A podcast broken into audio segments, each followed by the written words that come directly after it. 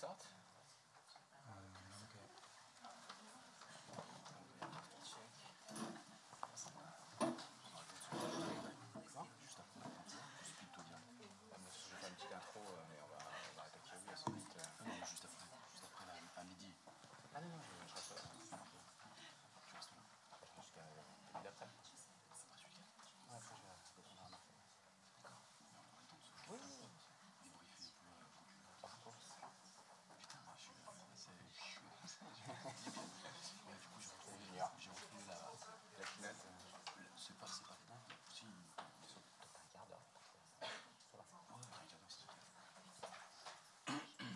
Bonjour à tous, on va tranquillement commencer. Juste a technical question. Who is English speaking in the room? No, I mean, uh, if the majority of the people are uh, French uh, speaking, we're going to speak the people possible in French and be translated. Otherwise, we, we talk in English. Donc, on va plutôt. Uh, is it okay for the translation? If, oh, bah alors voilà. Donc du coup là, c'est ok. Eh bien bonjour à toutes et tous. Euh, donc je vais servir de modérateur euh, aujourd'hui, même si euh, c'est une position un peu hybride puisque je suis également cofondateur avec la personne qui est à ma droite, Eric Petrotto, qui se présentera de, la coopérative Indélab. donc on a effectivement répondu à, l'appel de l'European Lab qu'on remercie sur ce, ce, temps du matin. Alors troisième jour, 10 heures du matin, merci d'être là déjà. Euh, tout le monde ne fait pas les nuits jusqu'à 6 heures, ou, ceux qui le font sont courageux. Merci. Euh, donc on va essayer d'explorer euh, sur le format effectivement case study, donc qui est, vraiment l'idée de, donner la parole à des, acteurs et des opérateurs de terrain pour, illustrer les sujets avec leur propre expérience. Donc on va essayer aussi, vous avez compris qu'on était rentré dans une, dans, une époque de collaboration, donc on va essayer d'être un petit peu moins vertical. Donc l'idée c'est qu'à chaque étape, de la discussion, euh, vous puissiez intervenir, poser des questions. Donc, euh, on va avoir un premier temps, au-delà de l'introduction elle-même, de, présentation de, trois projets. on, va, on va reprendre un petit peu les, différents intervenants.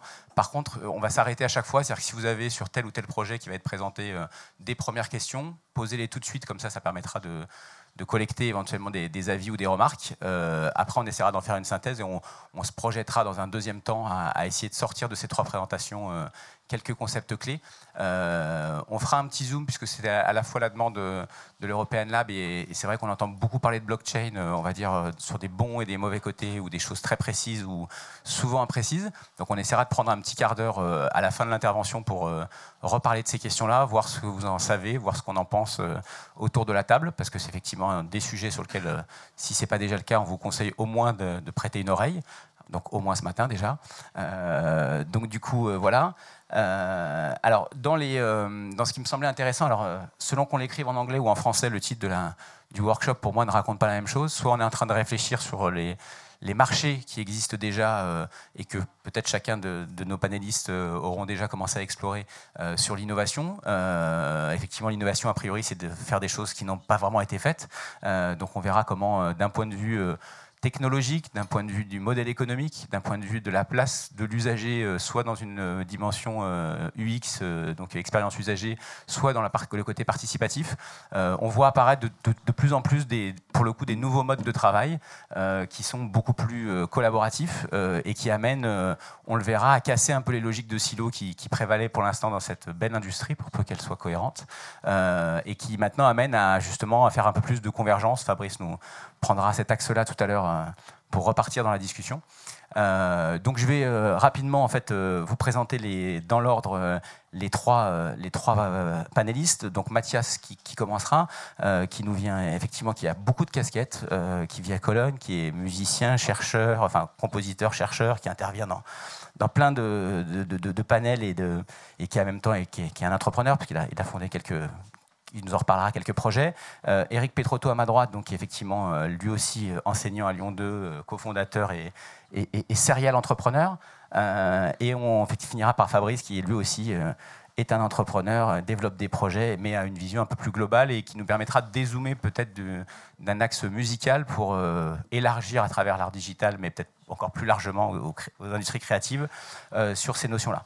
Donc on va commencer en leur donnant chacun un quart d'heure pour vraiment explorer leur, et illustrer à partir de leur expérience ou de leur projet ce qui leur semblait intéressant dans, le, dans, cette thématique-là. Et après, effectivement, encore une fois, à la fin de ce, quart d'heure-là, petit temps de questions rapides. Si vous en avez avec plaisir, si vous n'en avez pas, on, déroulera. Mais on est donc parti, et pour deux heures. Mathias. Uh, bonjour. Uh, hello, everyone. Um, oh, translated.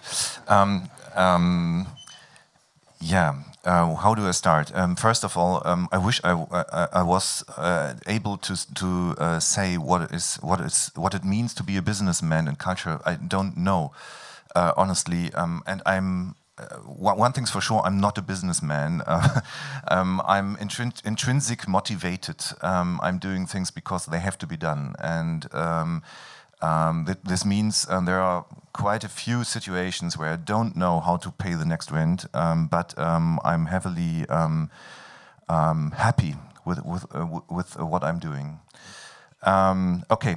Uh, we're talking about um, markets, uh, creativity, innovation. Uh, let's start with, the, with uh, these aspects. Um, market uh, is very inter interesting and very important as well for the culture as uh, as for the cultural industries, because um, in the cultural industries you, are talking about quantity of uses. Um, you're measuring things, um, where, whereas in the culture um, you are talking about um, market entrance. Um, if you are um, uh, in the position to be working with a philharmonic um, orchestra or something like that, this is a market for composers, uh, at, but, but it's not about quantity. So there are different uh, mindsets behind measuring market principles. Uh, creativity. Um, in Germany, we have a big problem with this word, creators, uh, create uh, creativity, because uh, we don't uh, differentiate between créateur et um, uh, les créatifs. Um, it's one word, and we are losing those who um, are authors um, of um, creative works, which makes a major difference. it's easier in French or in English. Um, third point, innovation. Um, uh, that's what culture, culture is about, isn't it? Um, but we tend to um, describe uh, innovation as a, a technological um, means. Um, we, we, need people who solve technological problems, and they are in, in innovators. They aren't, at least they aren't more than anyone else is.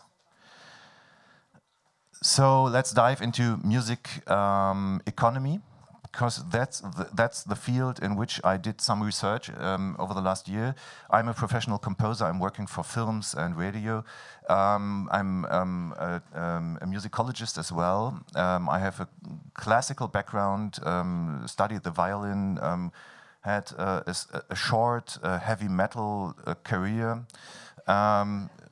quite a lot of stuff uh, in my in my background, but um, um, I was brought up and learned how how culture functions in its core values, and um, I had to learn. I I, um, I, I can't um, get rid of it. It's deeply um, written in, into my uh, core values.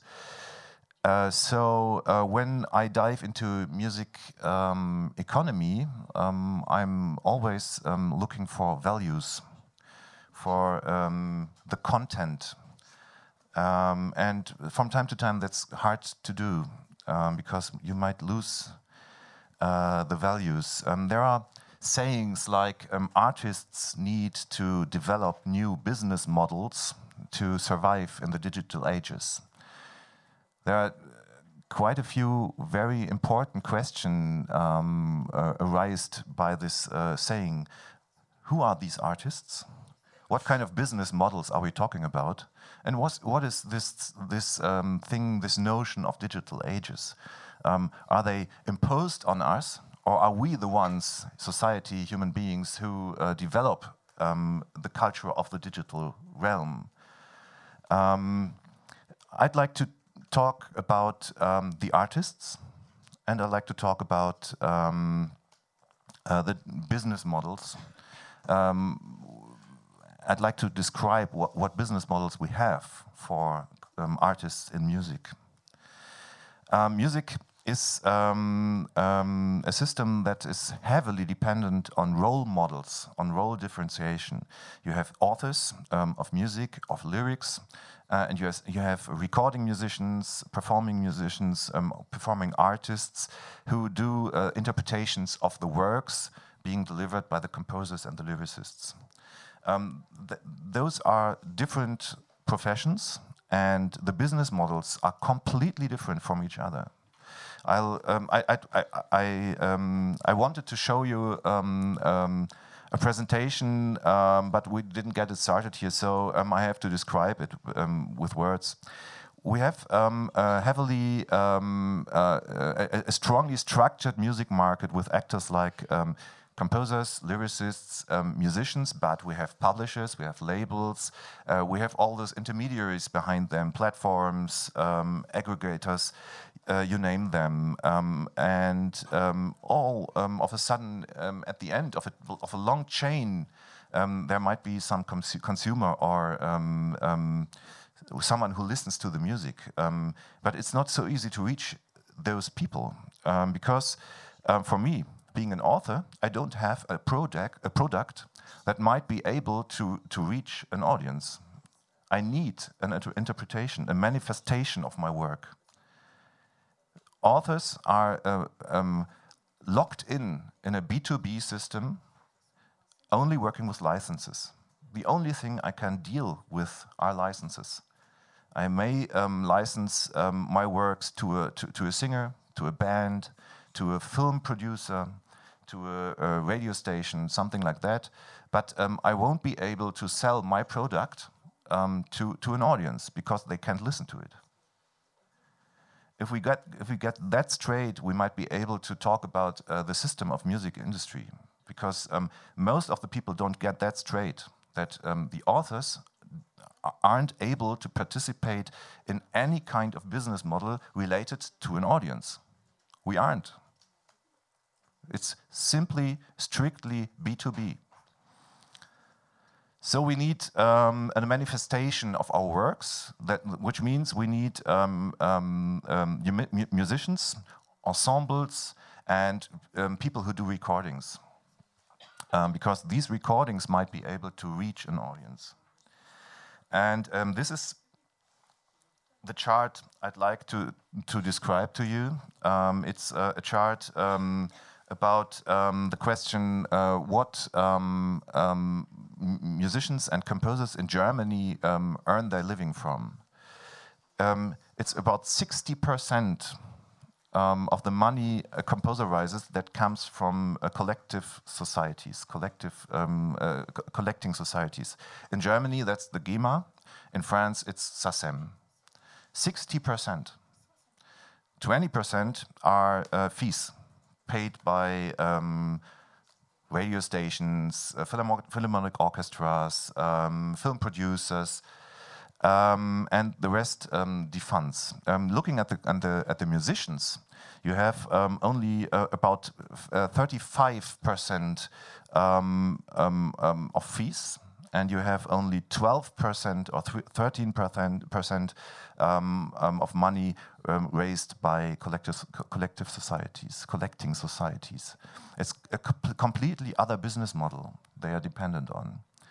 Um, so an another proof um, how abstract the business model of authors in, in music is.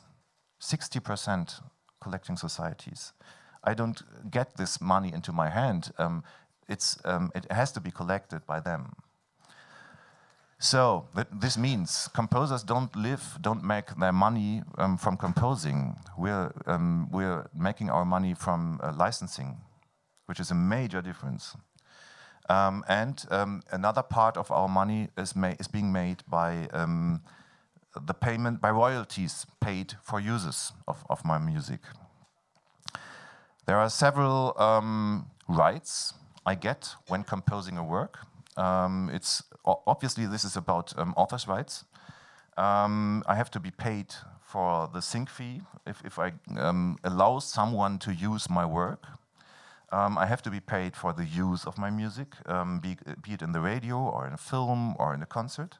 And uh, in Germany, there's a, a, a, a third uh, stream of income which doesn't um, um, happen right now, so let's not talk about that. Um, this is speci specific for the situation of authors in authors' rights. We have rights, but um, quite a lot of them can't be um, handled because um, we are uh, in, a, in a situation that uh, in, in, in an asymmetrical market, we are at the, at the downside we don't have the power. That means what I what I told you. That means um, there are no business, no new business models for authors in music. Um, I tried to find one, uh, uh, some of those. We we we did um, um some uh, conferences on uh, on that, but we didn't find one single new business model for authors, which is a major problem because everyone expect us uh, expects us to to to find one. There won't be as long as we uh, are uh, locked in in a business to business um, cave. So there are some consequences. Um, authors, including composers and lyricists, and recording and performing artists are heavily dependent on authors' rights. The music market is split into two main parts right now, and no one's talking about it. There's the market for recording music, which is decreasing, uh, because recorded music may be copied. Uh, you know what I'm talking about. Uh, this is one of the of the topics of the conference. At the same at the same time, events are rising. Everything that's been being lively produced um, and can't be copied. Um, and um, there's a saying um, about this very momentum um, um, that's like um, content is king, content is king but infrastructure is King Kong. Um, infrastructure is killing recorded music um, because the platforms tend not to work with us, not to pay us. So um, this is the economic situation we're facing being authors in Europe right now. Um, but it's not only about the money; it's about uh, moral rights, uh, moral rights as well. I, I, don't know if you got the the um, news um, about um, the Rolling Stones not wanting um, um, how's how's he called uh, Donald Trump to use their song uh, for for his campaign. This is about moral rights.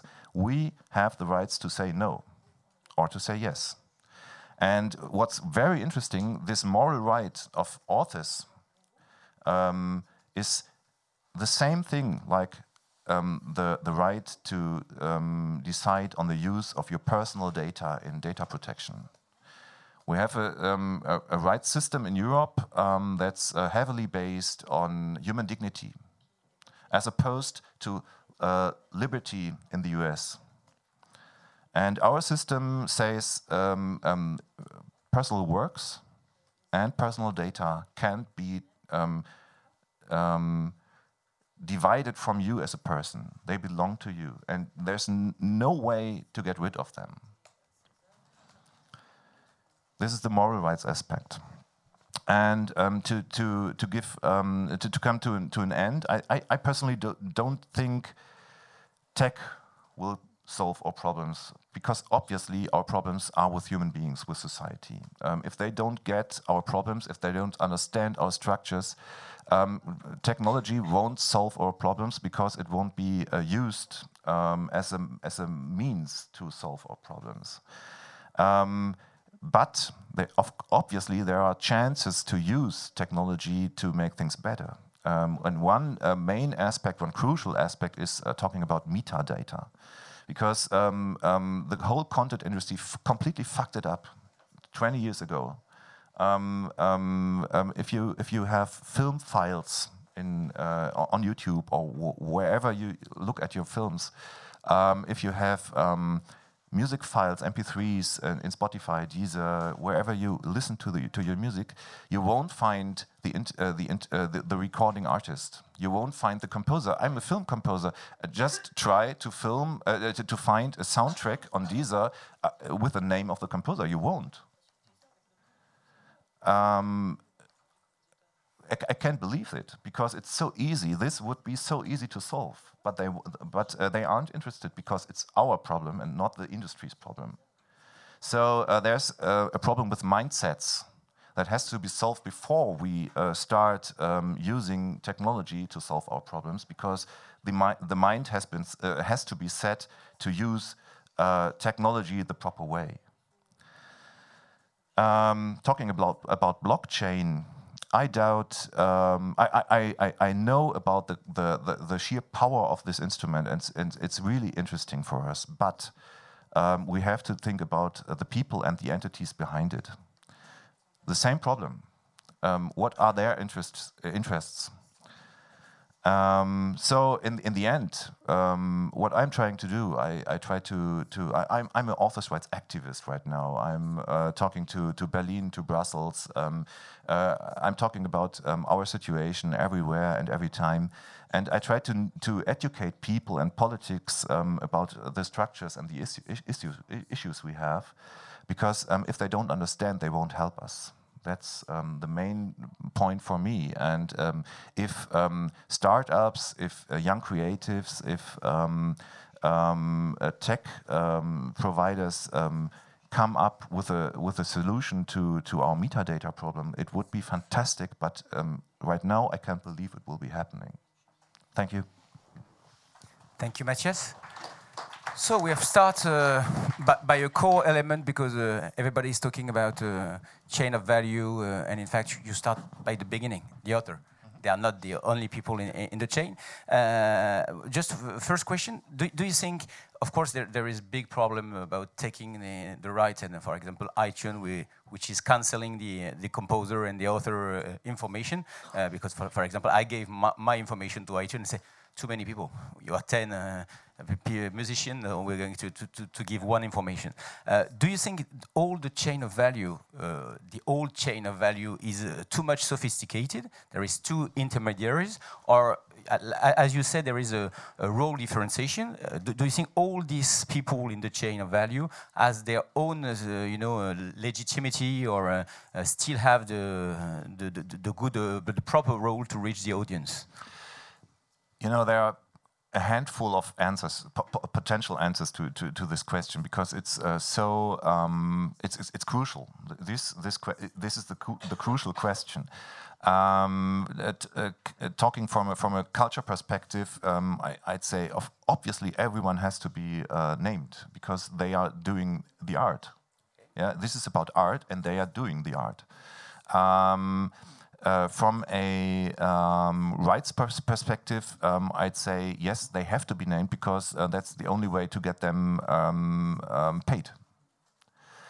Um, uh, from a uh, industry perspective, um, I'd say uh, industry isn't very interested in uh, paying everyone, so they are interested in not providing the data.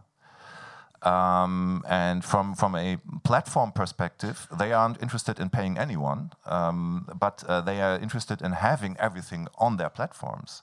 So um, they, uh, it's, it's good for them if every, everything is an anonymously there, um, besides stars. Stars are interesting, and stars are, stars are worth money. But um, those uh, providing the songs for the stars aren't. Yeah.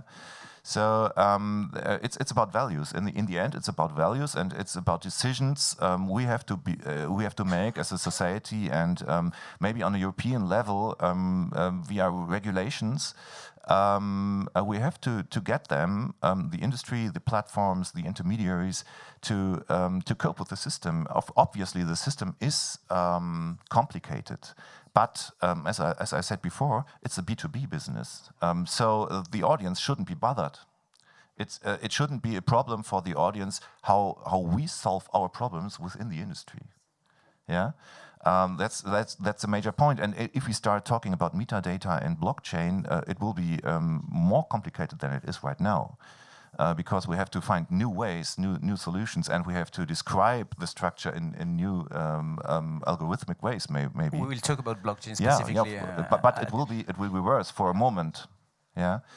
Um, in the end, um, I think um, we have to um, face a situation where there is there isn't enough money for culture.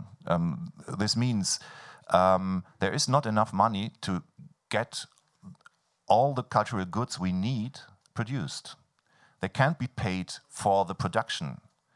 They have to be paid for the use because um, uh, that way um, it's it's cheaper and easier for everyone. Um, we don't have we simply don't have the money to pay everyone for composing, for writing lyrics, for um, for performing. Um, um, we have a system. We have established a system that makes it easier for everyone to to uh, find the right song, the right uh, lyrics, the right uh, novel, whatever it might be, and uh, just paying for, for the use of it. Um, that way, uh, the authors who make it um, make it, and um, those who won't, won't. It's quite easy. Est-ce que vous avez des questions euh, spécifiquement sur cette approche euh? Rappelant euh, finalement, moi ce que je retiens, c'est effectivement la notion de, de, valeur. Euh, l'idée aussi de la question que, pose Mathias, c'est est-ce qu'on finalement on se laisse imposer euh, par un marché qui a sa propre logique et qui gomme un peu des, soit des intermédiaires, soit des informations, ou est-ce qu'on essaie de reconstruire On a parlé d'éducation aussi, d'éducation des, politiques. voilà, c'est un petit peu les, quelques et, des métadonnées qui sont terriblement pauvres alors qu'elles elles devraient être terriblement riches. Voilà, donc quelques éléments. Est-ce que vous avez des questions particulières? Ok. Ah, pardon.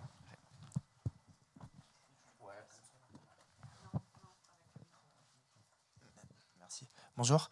Euh, c'est peut-être un petit peu technique pour commencer, mais euh, vous avez euh, abordé tout à l'heure la question de, de l'importance du live du show des artistes comme euh, modèle économique, comme ressource. Est-ce que justement l'émergence, et vous disiez que justement c'était infalsifiable parce qu'il y avait cette notion euh, unique, euh, aujourd'hui avec la réalité augmentée, virtuelle, etc., est-ce que ce modèle-là, enfin cette ressource-là que vous estimez comme infalsifiable et, et, pérenne peut-elle être mise en cause justement par cette technologie-là qui reproduit certaines sensations du live? That's an interesting question. Um, I, I, am not sure that I know the answer, but um, it might might be it might be clever um, not to make uh, events with augmented reality, virtual reality, whatever you do uh, there, um, copyable. Um, um, so uh, it might be might be interesting to to to reduce it to the very momentum in, in that it happens um, because this is the key asset you have at, at, at this at this um, moment, and um, there are. Um, I, I, as I said before, I, I, did some research on on the effects of the digitalization on the cultural market, cultural works, not only music. And there are dig digital artists um, who told me um, they are they are leaving the digital realm. They are fed up um, not earning money, not being recognized for the work. Um, there's a, this discourse, this debate about post-internet art. Um, going back to the original, which is quite interesting, um, um, they need originals to sell something, um, to, to, to find a business model. so uh, there might be a, a real danger that you describe, that you, you, you deliver work of high quality, a digital work of high quality, but you can't control it anyhow. And uh, as long as we don't have a, a, new system imposed um, or um, um, found that um, um, ensures the payment for everyone connected to it, we need to be paid for the use of our works. It's quite simple. I don't see an, any alt alternative right now. On essaiera de regarder sur, cette question du live, effectivement, comment il y a peut-être des exemples de gens qui essaient de faire des choses, mais finalement, ce que dit Mathias, c'est attention à ne pas ouvrir trop la porte euh, d'un modèle qui aujourd'hui euh, plus ou moins remplace. Euh, voilà, en tout cas, c'est un point de vue. Il y a peut-être des, exemples. je vois deux, trois exemples dans la salle qui pourront peut-être intervenir sur comment, sur le live, il y a quand même des modèles de réplication on, va enchaîner sur euh, justement, euh, Mathias disait qu'une plateforme éventuellement été centrée sur, euh, l'accès de données, accès à tout et éventuellement de contrôler les données. Il n'y a pas que des plateformes qui font des choses comme ça, ce qui me, donne, permet de faire un bridge, comme on dit, avec Eric, pour expliquer un petit peu quel est le, modèle et, et, la structure d'un des labs et de ses produits. Merci, Cédric. Bonjour à toutes et à tous. Je par rapport au sujet, j'aimerais commencer par quelques mots-clés, parce que ça correspondait, je pense, à une espèce de management d'intuition, euh, ce pourquoi euh, on a décidé de monter cette société coopérative d'intérêt collectif par rapport à ce qu'on appelle des nouveaux marchés. On a identifié qu'ils pouvaient euh, venir d'une révolution numérique. Ça, c'était évident. Donc, il y avait la notion effectivement de, numérique, mais surtout une, fertilisation avec d'autres écosystèmes. Ça paraît un peu barbare comme ça, mais c'est juste de dire on sort du silo. Et dans le silo, on sort même du silo. C'est-à-dire qu'on vient de la musique. J'ai fait 10 ans musicien professionnel, producteur, cofondateur de CD1D qui euh, est devenu euh, une, fédération assez emblématique du regroupement des artisans, de producteurs de musique. Mais qu'en était-il du monde du livre? Bof. On discute jamais avec le monde du livre. les jeux vidéo Bof. Et même l'image, alors qu'on est assez proche de l'image. Euh, en fait, on, on appréhende un peu, mais on ne connaît pas, on ne sait pas comment fonctionne cet écosystème. Donc déjà, sortir de son silo, c'était une première intuition. Et alors sortir de ce silo global qui est euh, ce, monde du, euh, effectivement de la, culture, 1%, du, PIB. Hein. Il y a 99% qui s'agitent à côté, qui peuvent représenter effectivement des opportunités, mais au-delà de ça, plein de choses à construire. Et donc d'aller vers effectivement d'autres écosystèmes comme le tourisme, le transport, les collectivités pour réfléchir aux territoires connectés. Ça, c'était les premières intuitions. Et ça identifie ce que pourraient être, ce que peuvent être, ce que sont des nouveaux marchés, effectivement, vis-à-vis des euh, industries culturelles euh, et, créatives. Et le dernier point, mais qui rejoint un peu ce qui a été dit euh, avant, c'est que souvent, dans des formes de révolution, des schémas de la société, je dirais, industrielle et patriarcale, reproduit inexorablement ces mêmes réflexions, et qu'on a décidé de prendre un autre axe, un autre angle, pour construire un nouveau modèle économique, pour un nouveau partage de la valeur, pour se dire que là pourrait se créer effectivement euh, ce qu'on pourrait appeler des communs ou des externalités. qu'on ne pointe pas que tu vas devenir un client, mais en fait, il se passe tellement euh, d'externalités, de choses un peu magiques, parce que d'un coup, on est bienveillant, on co-construit avec les uns et les autres, que se crée de la valeur économique. C'est comme ça que ça se passe dans le code informatique depuis plus de dix ans. Ils ont compris ces choses-là, avec les communs des choses où on met euh, du code, on a l'autorisation d'aller le copier et euh, potentiellement euh, de recréer, de le remettre dans du commun. C'est pas moi qui vous énerve. Donc, je vous entendais souffler, mais. Pardon. C'était une blague. Hein. Et, du coup, d'essayer de voir comment on pouvait le faire avec nos métiers historiques. Donc, je vais vous présenter un des labs, ce laboratoire territorial d'innovation culturelle donc il fait le fruit effectivement de, toutes, ces, euh, toutes ces réflexions. Je passe assez vite. Hein. vous savez quoi J'ai récupéré une, keynote que j'utilise en ce moment pour un premier tour de table. Parce que qui dit effectivement euh, industrie culturelle et créative, nouveau marché, dit effectivement euh, d'aller devoir chercher des sous, de modéliser, de construire, d'avoir des étapes. Donc là, vous allez avoir une keynote de présentation de Business Angels. Société coopérative d'intérêt collectif. Je vous parlais effectivement d'essayer de le modéliser dans une structure, un autre véhicule qui est euh, différent. Pourquoi une société coopérative d'intérêt collectif? C'est pas une SCOP, hein. c'est une SIC. C'est différent. C'est-à-dire que la place que vous pouvez laisser potentiellement aux salariés qui travaillent et qui s'accaparent du projet n'est pas forcément la plus forte. Vous pouvez dire, et c'est ce qu'on a mis là, que euh, nous laissions effectivement une place forte aux créateurs de contenu, aux diffuseurs de contenu, aux collectivités territoriales qui peuvent rentrer aussi dans cette forme de société, ce qui envoie un signal, surtout par rapport au marché qu'on identifiait, et euh, des partenaires privés, des partenaires effectivement individus, et puis des fédérations, des groupements, bref, vous reconstruisez un écosystème. 39 sociétaires aujourd'hui, et on met en place des services B2B2C. Ça rejoint aussi ce qui a été dit avant. On identifie qu'il y a une révolution numérique. Qui dit révolution numérique et une réflexion dans les autres silos dit transition digitale. Il y a tout un tas de structures qui sont en transition digitale. Tout le monde est en transition digitale.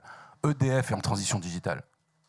La plante devant moi ou ceux qui la fabriquent sont en transition digitale. J'ai passé un peu vite. Le constat, et c'est souvent comme ça qu'on identifie assez vite qu'il faut s'accaparer de l'économie sociale et solidaire. Des niveaux de rémunération dérisoires pour les créateurs. Deezer, Spotify, Apple, YouTube encore pire. On prend euh, leurs équivalents pour euh, l'écosystème du jeu vidéo avec les situations monopolistiques. des géants, c'est la même chose. Dans le livre, tout ce qui est en train de se dessiner, même si les États-Unis sont un peu plus en avance, de toute façon, inexorablement, ça arrivera ici, à plus de 30% d'une utilisation, même si on est attaché encore au livre, il n'empêche, on peut être attaché au physique, la révolution du numérique, même par rapport à l'amplification de la brique éducative, arrivera inexorablement. Il se crée des situations de monopole, il se crée des, euh, niveaux de rémunération qui ne permettent pas le renouvellement de la diversité. Un accès difficile au marché. Ça, c'est marrant, parce qu'en gros, mais ça, je pense que tout le monde ici le sait, on existait quand on était produit, quand j'étais jeune. Aujourd'hui, on existe quand on est orchestré, parce que la quasi-totalité peuvent être produits assez facilement. Je ne dis pas que c'est gratuit, mais c'est beaucoup plus facilité. On tape des pieds, on s'enregistre avec l'iPhone, on existe sur YouTube. On paye 30 euros, on passe par un agrégateur, on existe dans 3 jours sur 10 heures. C'est de la matière. Elle vaut ce qu'elle vaut. On peut même lui accoler tout un tas de métadonnées. Mais si personne ne vous orchestre, vous n'existez pas. Et donc, dans ces données qui sont livrées, on a un problème de data qualifiée. Vous rentriez dans un magasin avant et vous aviez des CD. C'était il y a longtemps. Hein. ils avaient à peu près tous la même taille. En fait, ils avaient tous la même taille. Ils étaient tous faits de plastique et ils avaient tous une pochette. Il y en avait des dégueulasses, je vous l'accorde. Mais ils avaient des pochettes. Et donc, vous aviez comme ça une forme de visibilité. Les choses étaient orchestrées dans le physique, mais il y avait quand même une forme à minima d'uniformité. Aujourd'hui, non seulement il y a des gens qui sont beaucoup mieux orchestrés que d'autres, mais dans ceux qui sont orchestrés, avec le crowdsourcing, avec de la survisibilité, vous avez potentiellement quelqu'un qui est surmédiatisé et qui se retrouve avec des milliards de métadonnées à côté de quelqu'un qui est déjà un peu célèbre. On pourrait parler de Yann Tiersen. On n'est pas obligé de parler de la sphère des, euh, effectivement de, des amateurs qui est très importante, mais c'est pas de ça dont on parle. On parle de professionnels qui en font leur métier. Et là, en l'occurrence, non seulement ils sont pas trop orchestrés, mais ils se retrouvent avec très peu de données ou complètement déstructurés. Problème de data qualifiée. Je suis long au début, ça va aller plus vite après. On construit un modèle économique innovant, la contribution créative territoriale, qui devient, on vient d'obtenir un Europe créative, je ne l'ai pas mis sur ces slides, mais on est quand même très content, avec neuf partenaires européens, qui devient la TCC. Ah, il, faut, euh, faut traduire en faisant ça dans une société coopérative d'intérêt collectif, on peut recréer et mobiliser un réseau national d'acteurs. On a identifié des gens qui étaient en transition digitale, soit ça devient nos nouveaux clients, soit ça devient des clients, mais aussi des partenaires, soit on co-construit avec eux. Et en créant ces réseaux, on peut créer des communs. Si on crée des communs, si on crée un réseau et si on crée tout ça tous ensemble, en fait, à la fois on se tient, donc ça veut dire qu'on est bienveillant et qu'on peut potentiellement le construire à long terme, et à la fois c'est hyper intéressant pour tout le monde et on le fait dans une SIC parce que ça permet une gouvernance partagée. C'est pas évident tous les jours, mais je crois qu'il y a toutes les boîtes en fait. C'est pas évident tous les jours de faire du management. Là, c'est juste qu'on est un peu tenu parce que d'un coup, vous euh, co-gouvernez. C'est pas un ventre mou non plus. Hein. Je peux vous assurer que vous pouvez être euh, dictateur dans une SIC. Il n'y a aucun souci là-dessus. Par contre, vous pouvez vite être viré. Ça vous fait sourire. Ça, c'est la TCC, vous imaginez en haut un abonnement à une bibliothèque. Voilà, on, en vient dans le concret là. Quelles sont les structures qu'on a identifiées, nous, par rapport à ce qu'on voulait défendre, qui étaient en transition digitale? On n'est pas là en train d'essayer de faire de l'aumône, on sort du modèle de subvention, ce n'est pas le cas. Quels sont les nouveaux marchés éventuels où il y a du sens à recréer des choses? Une salle, un festival, une MJC, une carte culture de collectivité, un comité d'entreprise, une bibliothèque départementale de prêt, une médiathèque, euh, une chambre d'hôtel, les minutes mortes, vous connaissez les minutes mortes? C'est quand vous attendez votre bus et après vous le prenez, il y a tout un tas de trucs. De toute façon, on peut peut-être faire autre chose que jouer à Candy Crush et effectivement ouvrir son Facebook. Donc vous imaginez un abonnement là-haut de, ces structures-là. On va garder l'exemple de la musique, ça nous permettra de garder le fil, c'est là où on a avancé le plus, c'est là d'où on vient. On paye la TVA, il faut remplir un peu les caisses de Bercy, on veut rester en France. De l'autre côté, on paye la SACEM, il faut aussi honorer euh, le dû euh, de droit d'auteur en France, et il reste le 100% redistribuable. On garde 35% avec la société coopérative d'intérêt collectif pour qu'on puisse continuer à travailler. On garde 10% avec la société coopérative d'intérêt collectif parce qu'on discute avec des instituts bancaires pour construire ou tenter de construire, quand ce volume sera assez gros, un fonds d'épargne solidaire. 20% des aides, qu'elles soient des subventions ou des aides de la profession qui sont réinjectés pour les processus de création, les sociétés civiles, la DAMI, le FCM, la SPPF, la SCPP, ça parle à tout le monde ici, où je pense que vous savez tous qu'il existe comme ça, comme le CNC, etc., pour le cinéma.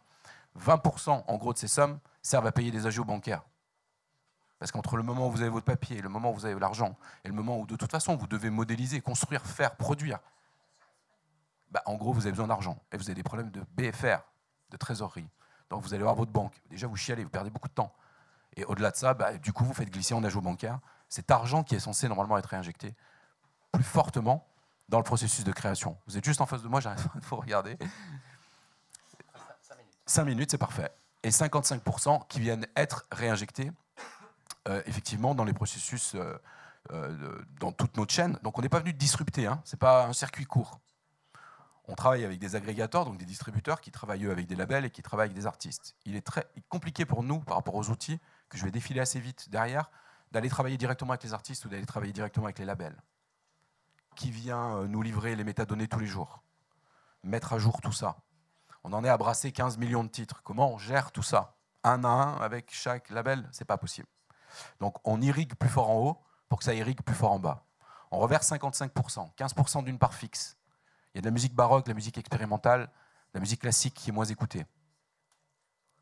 Donc on enlève la volumétrie d'écoute, on prend 15% de cet abonnement et on dit, tu as été écouté une fois, tu as été écouté une fois, que tu fasses un morceau popeux, super rigolo et qui soit surécouté, ou que tu aies fait de la musique baroque, expérimentale, etc. Vous avez été écouté une fois chacun, vous partagez ces 15%. Et ensuite 40% où là on tient compte de la volumétrie d'écoute. C'est normal. Vous êtes mieux écouté, donc il est normal que vous soyez mieux rémunéré. Sauf que votre titre a plus de 3 ans, on ne sert pas la politique de rente, on veut pousser à la nouvelle création, on réinjecte 30%. En fait, on applique une décote dès qu'un titre a plus de 3 ans, qu'on réinjecte dans la nouveauté. Donc, la CCT, au-delà de ce fonds d'épargne solidaire, c'est une part fixe, comme un revenu minimum, dès que vous existez, dès que vous êtes écouté, et une part variable qui vient payer mieux la nouveauté que le bac catalogue. Donc on vous a expliqué en gros le, modèle qui pouvait piloter tout ça et le cœur qui battait au sein de cette société coopérative. Et là maintenant on applique tout ça sur tout ce que je vais vous euh, euh, présenter. Nos clients. Il y a plein de points sur la carte, c'est assez, euh, assez marrant d'ailleurs parce que ça nous permet d'avoir une vision beaucoup plus large, macro que la France. On fait une expérience forte avec les instituts français donc, qui nous permet de tester dans 95 pays. Ça c'est un focus euh, sur la France, je fais tout, enfin je sors, j'ai l'impression de m'entendre mille fois parce que je, répète toujours la même chose, mais nous n'avons pas de bureau en Bretagne. Et c'est assez marrant de voir qui est curieux dans ce pays. Et même si on focusait un peu sur Paris, on est tout autour de Paris, mais pas dans Paris. Tous ces points, en gros, sont nos clients ou des lieux de diffusion, et on leur laisse la possibilité, via les outils qu'on leur met à disposition, parce qu'on co-construit avec eux, de créer leur propre ligne éditoriale. C'est l'une des forces du projet pour construire le commun dont je vous parlais tout à l'heure. Et on a inventé des mots, on aime bien inventer des mots, et en gros, chez nous, ils font des capsules créatives. Il faut voir ça comme une collection faite par un commissaire.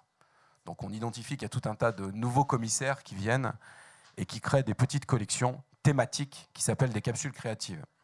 Une chose super importante qui paraît anecdotique mais qui l'est pas, c'est qu'en fait on peut y mettre, on autorise à mettre des mots vous connaissez la playlist? Enfin, il y a Un jour, il y a Steve Jobs, il a décidé qu'il fallait prendre Harvest de Neil Young, le découper en saucisson, et c'est comme ça qu'on allait l'écouter. Moi, ça m'a toujours traumatisé. Après, maintenant, c'est comme ça qu'on écoute de la musique.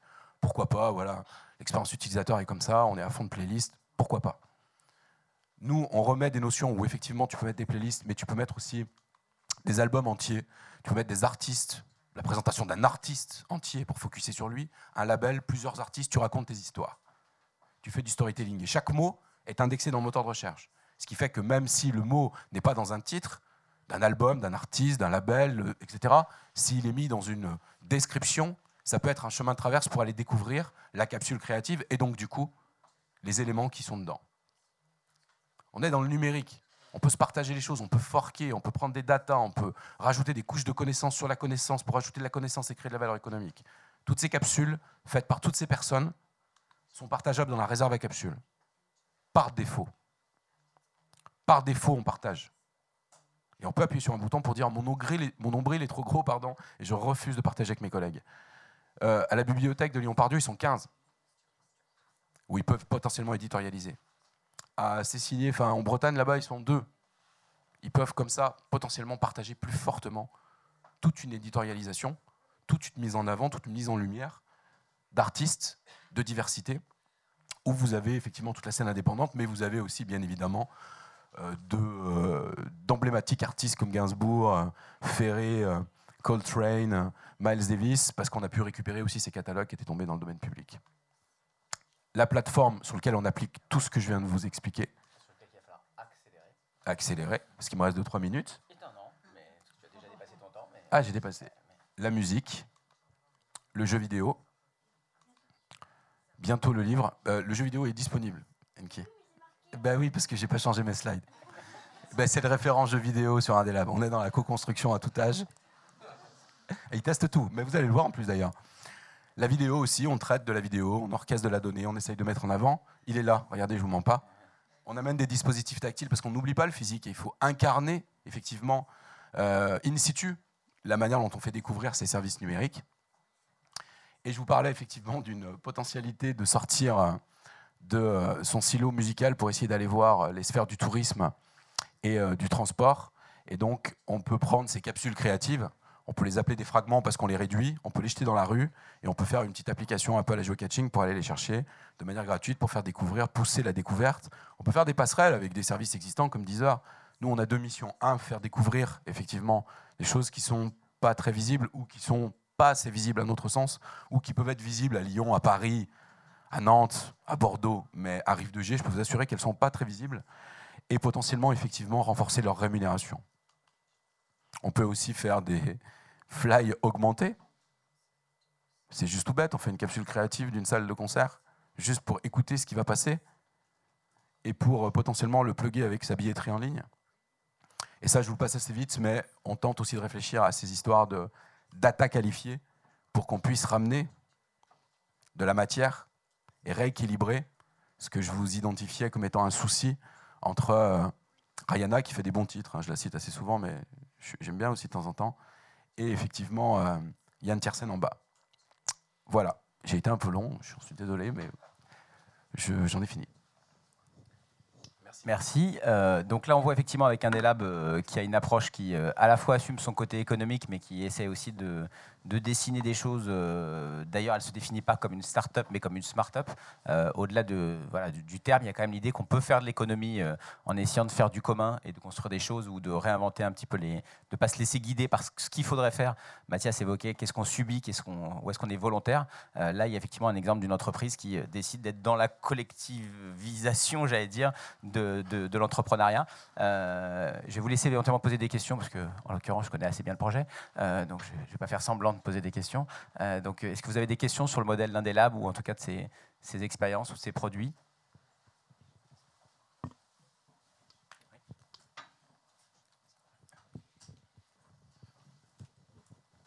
Juste parce que je ne suis pas sûre d'avoir bien compris. Euh, euh, un des touch, aujourd'hui, c'est une plateforme qui existe, qui est alternative à Deezer, par exemple. Elle existe déjà pour un consommateur lambda, il peut aller la télécharger pas du tout Non, en fait, et, si c'est pas le cas, est-ce que ça, ça peut devenir euh, l'ambition en agrégeant justement les initiatives, les capsules créatives des uns et des autres? Dans l'une des premières slides, euh, j'ai euh, insisté sur le fait qu'on construisait des outils en B2B2C. Et en gros, ça veut dire qu'on vend à des professionnels qui s'adressent à leur communauté. Donc, on, fait une, on a fait une plateforme fermée.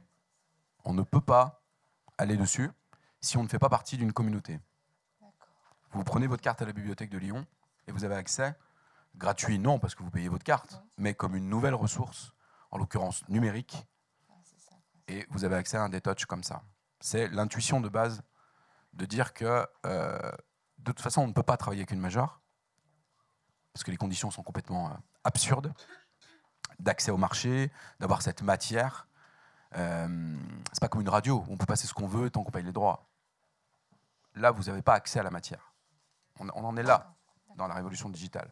Donc, en focusant sur les indépendants, se dire que vous seriez prêt à payer en tant que consommateur final, pas tout à fait sûr. Donc, en s'adressant à des professionnels qui sont en plus bienveillants et avec qui on peut co-construire justement cette éditorialisation, ce sont des tiers payeurs, mais des tiers euh, curateurs. Euh, ça nous permet, un, d'apporter du sens à notre modèle économique et deux, euh, de permettre effectivement de se projeter euh, sur à la fois une plateforme multimédia et à la fois une éditorialisation qu'on peut co-construire avec tout un tas d'acteurs. Là, je vous parlais de la France, mais avec les instituts français, avec euh, le, hum, là on commence à, pas mal aller en Belgique et, assez naturellement le, Canada est venu nous prendre tout de suite des comptes, etc. On commence à avoir aussi une visibilité internationale sur la curation. Ça c'est très important parce que pour aller découvrir, je peux vous assurer, la super électro danoise euh, je vois pas quelle plateforme la met bien en avant. Et donc, du coup, ça nous permet de faire ces échanges-là. Donc, non, elle est fermée, mais vous pouvez effectivement, enfin, il y a une carte interactive hein, pour voir euh, vers quelle structure on peut se rapprocher pour avoir accès à cette plateforme. Et très, sincèrement, pour l'instant, euh, en, tout cas, on, on ne souhaite pas l'ouvrir. Juste un complément de réponse aussi, c'est euh, le projet d'Indelab, c'est un projet économique. on parle effectivement de marché. Euh, le constat qu'on a fait, c'est qu'il y a un problème de rémunération qui va décrécher. Quand on voyait les niveaux de rémunération, enfin on est tous, moi je suis également producteur, donc on voit arriver les, relevés d'Idle ou Believe quand on est agrégé, etc. Euh, effectivement, les lignes de revenus sont 0,003 ou 0,0. Enfin, il y a tellement de zéros qu'il y a un enjeu de recréer de la valeur elle peut être sociale, elle peut être d'usage, elle peut être euh, à, des niveaux, on va dire, immatériels, et on essaie de redonner ça. Enfin, l'éditorialisation, ça en fait partie. Mais nous, notre combat, il est économique. C'est-à-dire que si on n'arrive pas très vite à euh, permettre euh, aux plus petits acteurs de résister, de continuer à créer, c'est tout un pan de la création qui disparaît là où des gros acteurs ont des catalogues, des moyens financiers pour tenir, même s'ils n'ont pas forcément très bien compris la révolution numérique. Donc, il y a, si on n'a pas de revenus économiques à distribuer, pour nous, en tout cas, c'est une conception de structure, euh, on estime qu'on ne fait pas notre travail. Donc, du coup, l'objectif, c'était d'aller faire payer des gens pour pouvoir les redistribuer. Donc, les seuls qui ont encore envie de payer pour de la diversité, comme disait Eric, si on fait un sondage autour de la, table, quels sont les gens qui ont accès à Deezer Spotify et qui payent Il y en aura certains. Qu'est-ce qui serait prêt à payer pour des contenus qu'il ne connaît pas et qu'on va lui faire découvrir? Je pense qu'il y a beaucoup de mains qui se baisseraient. Euh, donc, du coup, effectivement, on a été voir les gens qui étaient encore prêts à payer euh, et qui sont souvent, en plus, des gens qui rassemblent des communautés qui nous permettent tout de suite d'avoir un modèle où on a aujourd'hui 50 000 utilisateurs.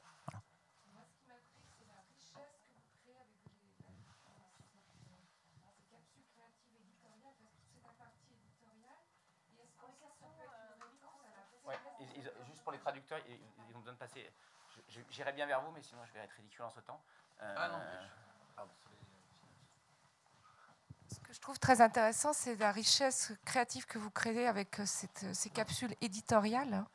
Et est-ce que ça, ça n'est pas aussi une, réponse à la, faiblesse que l'on constate aujourd'hui des algorithmes, que ce soit ceux de Deezer, ce soit ceux de Netflix ou autres, qui, euh, soi-disant, sont là pour vous proposer des choses, vous faire découvrir des choses, et qui finalement, euh, aujourd'hui, vous vous permettent pas véritablement de découvrir des nouvelles musiques? Ça marche. En effet, je suis plus que d'accord avec euh, ce que vous dites. Après, euh, je pense qu'il faut encore du temps euh, pour qu'on ait plus de capsules, pour qu'on ait plus de visibilité. Enfin, je, vous annonçais qu'on venait d'obtenir un Europe créatif pour effectivement avoir une dynamique européenne forte qui va là être et se dérouler mis en place pour les, pour les quatre ans à venir. Euh, on verra, on verra si effectivement, quand ces capsules, euh, euh, on en a déjà plus de plus de 500. Hein, ça fait pas très très longtemps, ça fait 7 mois effectivement que, la plateforme est exploitée, mais globalement, quand elles vont devenir plus nombreuses, plus multimédia, qu'on va aussi attirer parce que la volumétrie, financière grossira peut-être d'autres matières, d'autres producteurs, etc. Peut-être qu'à ce moment-là, les réflexions évolueront sur l'ouverture totale ou partielle mais pour l'instant, très sincèrement, euh, euh, c'est assez compliqué. Et en même temps, franchement, se rapprocher d'un tiers-lieu qui est en train de se réinventer, qui n'est pas qu'un lieu où on va chercher un bouquin, qui est un lieu où on rencontre des gens aussi, qui est un lieu de cohésion sociale pour avoir accès à une nouvelle ressource, soit parce que vous êtes euh, étudiant à Saint-Étienne, lycéen de toute la région Rhône-Alpes, parce qu'on s'est connecté à, tout ça aussi, ou effectivement euh, que vous avez votre carte à votre bibliothèque, ou peut-être demain, et je l'espère, euh, euh, via votre comité d'entreprise, c'est pas mal aussi comme modèle. Est-ce qu'il y a d'autres questions? Parce qu'on va essayer d'avancer pour. à la limite, on pourra reprendre la valeur de Enfin, je trouve que c'est une source d'innovation, donc on, le reprendra peut-être dans une, une, vue un peu globale. Pardon. Allez-y, vous avez le micro. Ouais. Euh, juste une question, vous avez parlé justement d'un projet de 4 ans au niveau européen. Est-ce que vous pouvez nous en dire un peu plus sur les objectifs? On a bien compris que, une partie du système reposait quand même sur, euh, sur une masse critique, euh, ce, que, ce que je trouve tout à fait intéressant en termes de prescription, etc.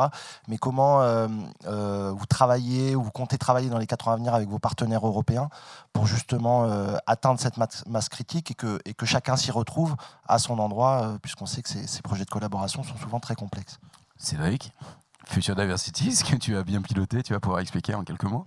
Ne sois pas trop long, s'il te plaît, euh, en, deux mots, en fait, euh, c'est un projet de 4 ans dans lequel effectivement euh, on, a d'une part des, des, communautés ou des événements existants, donc des festivals qui sont centrés autour des musiques électroniques, de l'art digital et de la musique et du street art. On a pris ces champs-là et on a un champ très urbain. Donc ça, c'est le, premier axe. Euh, l'idée, c'est que pendant ces quatre ans, en fait, on a, nous, des logiques où on pense que l'innovation, faut arrêter de la faire sans les gens. Euh, ça paraît éventuellement là aussi un truc très facile, mais donc tout ce qu'on appelle l'innovation par les usages, le design thinking, c'est euh, au cœur de l'ADN de ce projet-là.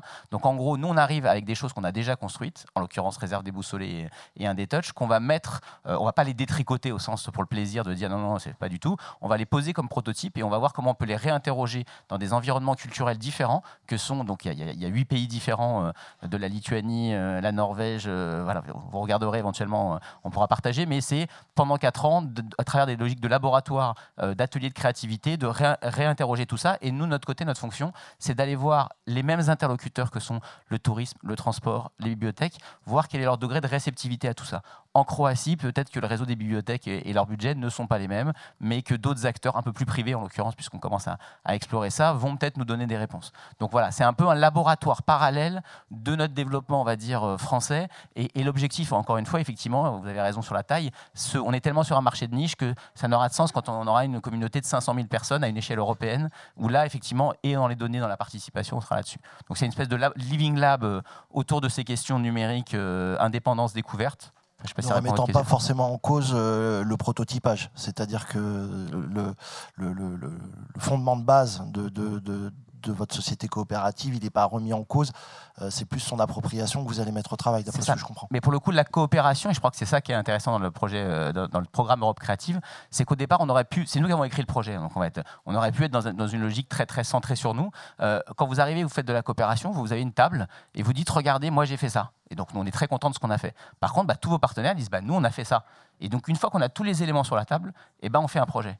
Et donc, du coup, c'est euh, potentiellement peut-être réinterroger notre projet à l'aune de contextes culturels qu'on ne connaît pas encore. Voilà, donc s'il y aura peut-être une partie de, se remettre en question, euh, si on veut faire un développement européen, qu'est-ce que ça veut dire de... Mais bon, il y a quand même quelques gros principes qui, euh, qui, font adhérer tout le monde, notamment le côté ouvert, collaboratif, etc. On continue, histoire de revenir éventuellement sur ces points-là, après avoir laissé Fabrice, là aussi, enrichir tout ça.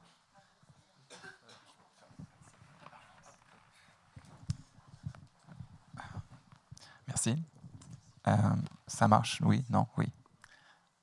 bonjour à tous et euh, merci à European Lab aussi et We Are Europe euh, de m'avoir invité. pour la petite histoire, c'est des gens que j'ai rencontrés à Belgrade il y a à peu près cinq semaines, donc on voit vraiment que le projet We Are Europe a un sens. parfait. donc très rapidement, moi je représente ah oui, effectivement. Euh, effectivement. Euh, alors de ce que j'en sais, euh, We Are Europe, c'est vraiment le regroupement de huit, festivals majeurs, 7 ou 8, 8 qui ont la particularité d'être des festivals de musique pour la plupart d'entre eux et d'avoir un circuit parallèle de conférences, de questionnements et de, bah, de panels de ce, de ce type.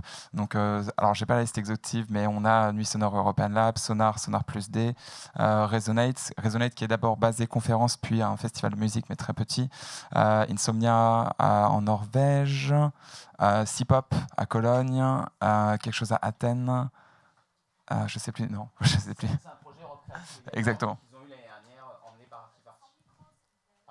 Ah. Euh, donc euh, effectivement, je représente euh, Bright. donc vous, je vais vous expliquer aussi un peu, ce que ce que c'est. l'idée, l'idée de Bright, elle est, elle est vraiment très très proche en fait de tout ce qu'on a pu voir aujourd'hui. C'est quelle est comment peut-on réinventer, comment peut-on inventer un modèle sustainable pour les artistes et précisément les artistes numériques? Parce qu'au-delà des musiciens, des créateurs, au-delà des plasticiens, les artistes numériques, eux, ne sont même pas exposés et ne sont même pas distribués aujourd'hui proprement, euh, même par les industries culturelles. Donc c'est vraiment, euh, quand on pense il faut que je fasse quelque chose. C'est vraiment ce sentiment, je pense qu'on partage tous, c'est ce besoin de créer quelque chose parce que rien n'est fait et il faut, il faut avancer. Attendez, tac.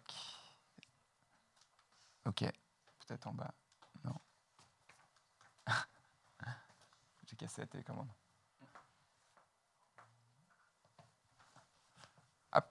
Euh, donc, donc effectivement, euh, le, premier propos euh, qu'on a, c'est vraiment que la, création digitale euh, va vraiment marquer notre, siècle comme la photographie a pu marquer un siècle et changer complètement la, la peinture, par exemple. Donc on est, on est vraiment convaincu qu'aujourd'hui, on a quelque chose qui s'appelle l'art digital qui, a son existence propre, mais qui demain va vraiment être sous-jacent à l'intégralité de la création. On parlait de metadata, on parlait d'énormément de, choses qui vont sous-tendre toute la création. Aujourd'hui, c'est une sphère. Demain, de la même manière que la technologie sous-tend la manière avec laquelle on communique aujourd'hui, de la même manière que les social media sous-tendent nos relations avec nos proches aujourd'hui, en moins de 10 ans, l'art numérique et la création digitale est vraiment sur le point de de, réécrire la manière avec laquelle on compose et surtout la, tangibilité, finalement, le, corps de la création. On pense surtout à l'aura, de marque, euh, l'aura de marque, pardon, l'aura d'un artwork. Euh, c'est-à-dire qu'aujourd'hui, la Joconde, euh, son aura, elle est dans le physique, elle est dans le fait que vous la voyez derrière huit, huit couches de verre successives.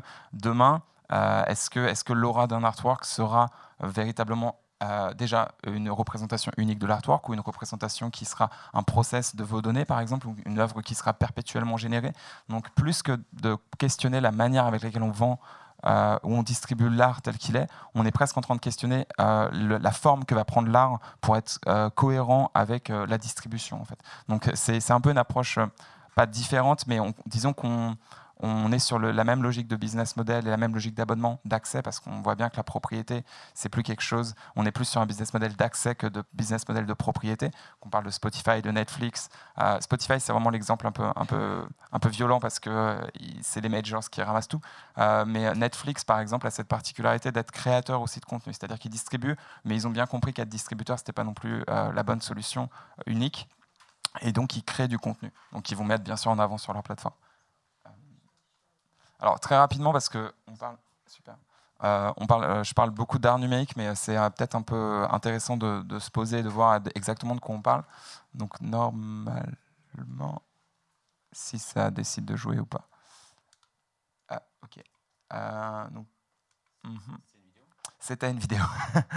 je ne sais pas si on peut. Non, tant pis.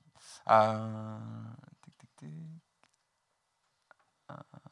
Elle avait l'air de play tout à l'heure. Bon, bah, si ça play pas, c'est pas grave. Non, je pense que du coup, c'est une image. Euh, Ok, bon, tant pis. Euh, ouais, bah, PDF, on verra pas la vidéo non plus. euh, donc, dans l'idée, euh, c'est vrai que euh, c'était censé être une découpe de, de ce qui se passe en, art numérique. Et aujourd'hui, ce, qui est le plus, ce qui est le plus évident, c'est la vidéo. C'est-à-dire que c'est un peu la frontière entre l'art contemporain et l'art numérique, c'est la vidéo. On a des installations avec des vidéos. Mais progressivement, on a vraiment quelque chose qui évolue. Euh, donc là, c'était une œuvre de David Equayola qui utilise notamment le son. C'est-à-dire que c'est une vidéo générative qui va utiliser de la 3D, mais qui est basée sur du sound design qui, euh, va générer des paramètres et des datas qui vont être transformés en, en visuel. On a aussi euh, du data art, où là, plus que de parler juste de génératif, on va traiter des flux de données et leur donner une consistance, on va leur donner une, interprétation visuelle, mais c'est des vraies données. Donc euh, là, aujourd'hui, on bosse, on verra notamment avec des datas sociales, des marques ou des choses comme ça. Mais imaginez avoir une visualisation en temps réel, par exemple, du taux de CO2 dans votre arrondissement, diffusé en direct sur les abribus, au travers d'une œuvre. C'est le genre de choses auxquelles on peut penser. Euh, donc on quitte un peu cette logique d'artwork pur ou d'artiste pur, mais cette logique vraiment de communication et d'utiliser les médiums numériques comme des objets de, communication. Donc là, je, me replay la vidéo de tête pour savoir de quoi je, je devais parler. Euh, on a aussi des performances augmentées. Euh, c'est vrai qu'aujourd'hui, euh, on a des artworks qui existent, mais finalement, demain, quand vous, aurez, quand vous irez voir un ballet et qu'en fait, les danseurs auront des bracelets avec des gyroscopes et qu'en fait, toute la mise en lumière sera en fonction de ça, c'est des choses qui peuvent arriver demain, c'est des choses qui sont possibles aujourd'hui. Et je pense que d'ailleurs, il y a une troupe. Alors, je, fais la, compression, je dis AMCB, mais en fait, c'est deux noms euh, de, scénographes et chorégraphes qui ont intervenu ici, qui ont fait des projets sublimes. Euh, exactement. Et euh, donc, je dis, c'est vrai que j'ai l'habitude de, faire des, contractions. Et et qui ont des projets justement qui sont aujourd'hui chorégraphiques. C'est-à-dire qu'on a de la vidéo qui superpose une performance, donc c'est pas directement connecté, mais on est à ça de le rendre connecté. Euh, on a aussi du mapping. Alors ça c'est aussi intéressant parce que le mapping euh, est en train d'avoir sa propre maturité. Euh, on a eu le, mapping feu d'artifice, arc de triomphe, 20, 20 kg de son, c'est le Technival le truc. Et, et, finalement on arrive vers des approches qui sont beaucoup plus matures, où on, cache, on cache, des picoprojecteurs et on, réécrit doucement le réel, on crée des petites auras. Pablo Valbuena fait ça très bien, où il reprend les lignes de, carrelage par exemple et il les fait doucement évoluer. Donc on a, on a vraiment cette surcouche en fait digitale qui se colle au réel. Donc c'est plus nécessairement des écrans. Et euh, je pense que c'était tout euh, sur, sur cette vidéo. Euh, et il y a aussi d'autres, bah, finalement, c'est cette, œuvre de, de la troupe. on a aussi tout ce contexte de la réalité mixée qui arrive bien plus vite qu'on ne le pense. Donc forcément, on parle de réalité augmentée, de réalité virtuelle, mais il faut aussi penser réalité mixée. Avec l'arrivée notamment dans quelques années de Magic Leap, qui va carrément rediriger les photons euh, dans des lunettes et vous verrez, euh, vous verrez du contenu en plus de la réalité sans même vous en rendre compte et ça sera crédible pour votre cerveau. Donc c'est vraiment des choses qui arrivent dans les années qui viennent. donc les performances augmentées et finalement la Media Interaction, ça c'est un projet avec un artiste avec qui on est en train de bosser sur un gros projet qui s'appelle Romain Casier de l'ECAL et finalement l'ECAL a carrément un Media Interaction Design Bachelor où ils apprennent justement à explorer les nouvelles interactions avec les nouveaux moyens euh, bah, les nouveaux contacts qu'on a, notamment le tactile, ils bossent surtout, euh, leur, ils ont un projet de fin d'études qui est euh, basé sur des iPads et ce qu'ils arrivent à faire en questionnant la manière avec laquelle on touche la data, c'est juste incroyable. Euh, donc, euh, Bright est composé vraiment de deux parties, euh, la plateforme et le studio. La plateforme, c'est quelque chose que j'ai rejoint. Donc, je ne suis pas fondateur de la plateforme, j'ai rejoint Abdel et Martin qui l'ont fondée. Et elle est dans la logique de distribution, en fait, de distribution d'art numérique. Et de la même manière, on s'est bien rendu compte que le B2C, ce n'était pas quelque chose qui marchait. C'est-à-dire qu'il il y a des acteurs sur le marché qui essaient de distribuer, par exemple, des cadres numériques pour du digital, digital art. On a Electric Object, on a Framed qui ont, des, projets très intéressants, mais qui oublient peut-être le fait que les consommateurs ne sont pas prêts à payer dans un monde de contenu gratuit où il suffit qu'on ouvre son feed Facebook et on a du contenu à lire pendant 12 ans. Donc, euh, c'est pas, on ne paiera pas pour du contenu supplémentaire, donc il faut trouver quelqu'un d'autre qui paye. Euh, donc, euh, aujourd'hui, c'est les places, en fait. C'est ce qu'on, finalement, nos, le business model de la plateforme, c'est de faire payer les espaces qui vont éditorialiser. Donc, on est exactement dans la même logique de B2B2C, parce que eux, en utilisant et en donnant accès à ce contenu, ils ont déjà une posture d'innovation, une posture vis-à-vis -vis de la création qui intéressante et qui se défend en tant qu'objet de communication. Mais ils ont aussi euh, l'augmentation en fait, du mix de choses qu'ils proposent. Par exemple, on parle de lobby d'hôtel, de chambre d'hôtel, de choses comme ça. Vous pouvez augmenter votre mix en offrant une curation euh, personnalisée ou des choses comme ça. Euh, donc très rapidement, parce que c'est pas c'est pas forcément le, cœur du, projet, enfin de, ma partie du, projet. voilà voilà les, les types d'espaces dans lesquels une plateforme de digital art pourrait permettre euh, au lieu d'être éditorialisé. On pense à l'hôtellerie, l'hospitalité, le retail, le digital signage et notamment, y, a des, on parlait des minutes mortes, mais je pense aussi aux heures mortes, notamment dans les aéroports. Vous êtes au terminal 2, Roissy, et vous avez la même pub pour Air France, sauf que le truc fait 45 secondes et vous restez deux heures. Vous la voyez 150 fois. Euh, littéralement, on pourrait faire une expo, c'est-à-dire que c'est à peu près une heure, c'est à peu près le temps d'une expo. On pourrait éditorialiser les aéroports et les transformer en musée. Donc il suffit d'un, d'avoir la plateforme, et de deux, de savoir comment éditorialiser, comment on peut créer des choses autour de ça. Euh, donc, euh, on, bosse avec des gens très très variés. Donc euh, les premiers qui nous ont fait confiance et on, les remercie encore, merci le Centre Pompidou. C'est des gens qui nous ont fait confiance déjà sur la curation d'exposition pour les adolescents. Donc j'aurai le temps d'y revenir, mais surtout qui sont parmi les premiers abonnés à nos plateformes pour le Studio 1316 pour une éditorialisation justement vidéo pour les adolescents. Et on se rend compte que justement cette génération est vraiment beaucoup plus, voilà, beaucoup plus ouverte sur ce genre de contenu parce qu'elle a l'habitude bah, de voir des youtubeurs, de voir des choses là. Et si on a une curation une vraie playlist visuelle, ça permet vraiment de, de, marcher. On avait, il y avait cette idée à l'époque de, de, Creative Channel, des euh, Slow TV ou des choses comme ça, mais c'était vraiment très niche et il faut effectivement aller là où les gens sont. Le, deuxième projet, là, c'est quelque chose qui est en cours, qu'on espère déployer très rapidement, mais euh, c'est, euh, ça, prend plus de temps que prévu. C'est euh, directement un, partenariat avec JC Deco et la mairie de Paris, où là, en fait, ils ont installé des nouveaux écrans d'abribus. Donc, ça fait une belle année qu'ils sont en train de les installer. Donc, on espère que ça va, que ça va se déployer rapidement. et l'idée, c'est carrément de distribuer. Donc là, ça sera de l'art vidéo, mais diffuser une curation d'art vidéo en partenariat avec la galerie XPO, donc, qui est une des grandes, grande galerie, c'est peut-être un peu compliqué vu qu'à Paris, une galerie fait à peu près 30 mètres carrés, mais une galerie reconnue en art numérique. Et, donc, on travaille avec des curateurs pour éditorialiser. Aujourd'hui, c'est de l'art vidéo, donc ça sera notamment un artiste qui s'appelle Vincent Broca, qui a créé des vidéos spéciales pour le, pour le format. Mais à terme, on aimerait bien avoir du data art génératif basé sur l'open data de Paris, littéralement. Donc, comment l'art dans la rue peut donner une visibilité sur l'aura de la ville et ce qui s'y passe. Donc c'est un projet qui est complètement juste dingue et on essaie juste de, voir jusqu'où on peut aller. Mais à terme, on pourrait même faire des, concours ou des, euh, rétrospectives justement de, des, écoles, des étudiants qui ne sont pas exposés. Comment on pourrait, je ne sais pas, appeler les beaux-arts et euh, justement faire une exposition des travaux de fin d'études des beaux-arts dans la rue? C'est là, là que le public est. Enfin, tu parlais encore des minutes mortes. Quand on attend le bus, bah là, c'est littéralement ça. Hum, on a aussi des clients beaucoup plus corporate comme le LCL qui ont, euh, qui ont des espaces. Euh, cool, il y, a au moins une vidéo qui marche, c'est cool. Euh, et là, c'est le 19 LCL, donc c'est leur siège historique qui a été complètement refait et ils nous ont fait confiance sur l'éditorialisation. Ils ont un énorme écran de LED. donc là, on voit une création en motion de Future Deluxe. Et en fait, on éditorialise donc tous les trois mois une, nouvelle, une nouvelle connexion avec une nouvelle thématique. Et c'est assez particulier parce que c'est un espace qui est public. En fait, c'est un siège. Euh, mais tout le rez-de-chaussée est public et les gens peuvent librement venir avoir du wifi, du café. Donc euh, c'est assez, assez intéressant. Le projet suivant, c'est celui de, l'éclat, qui est, euh, qui est un campus en, construction sur le plateau de Saclay, où là on, va, on veut aussi carrément utiliser la donnée pour modifier l'architecture et notamment les données de consommation énergétique pour avoir un bâtiment qui respire en fait et qui est vraiment vivant. On ne sait pas encore quelle forme ça va prendre parce que c'est très difficile de monter sur des projets comme ça. Mais l'idée, c'est vraiment de se dire, on est sur une uniformisation des messages et des data, ces métadatas, elles peuvent être utilisées euh, de, manière, de plein de manières. Et en fait, les artistes numériques vont être les artisans de ces nouveaux messages sur des formes complètement différentes. Et c'est là qu'on voit le nouveau business model en fait de la création artistique. C'est cette distribution de l'existant, mais surtout cette, euh, cette monétisation de la recherche artistique, cette monétisation euh, de la capacité des gens à intégrer des émotions et des messages dans des, dans des créations et à les diffuser.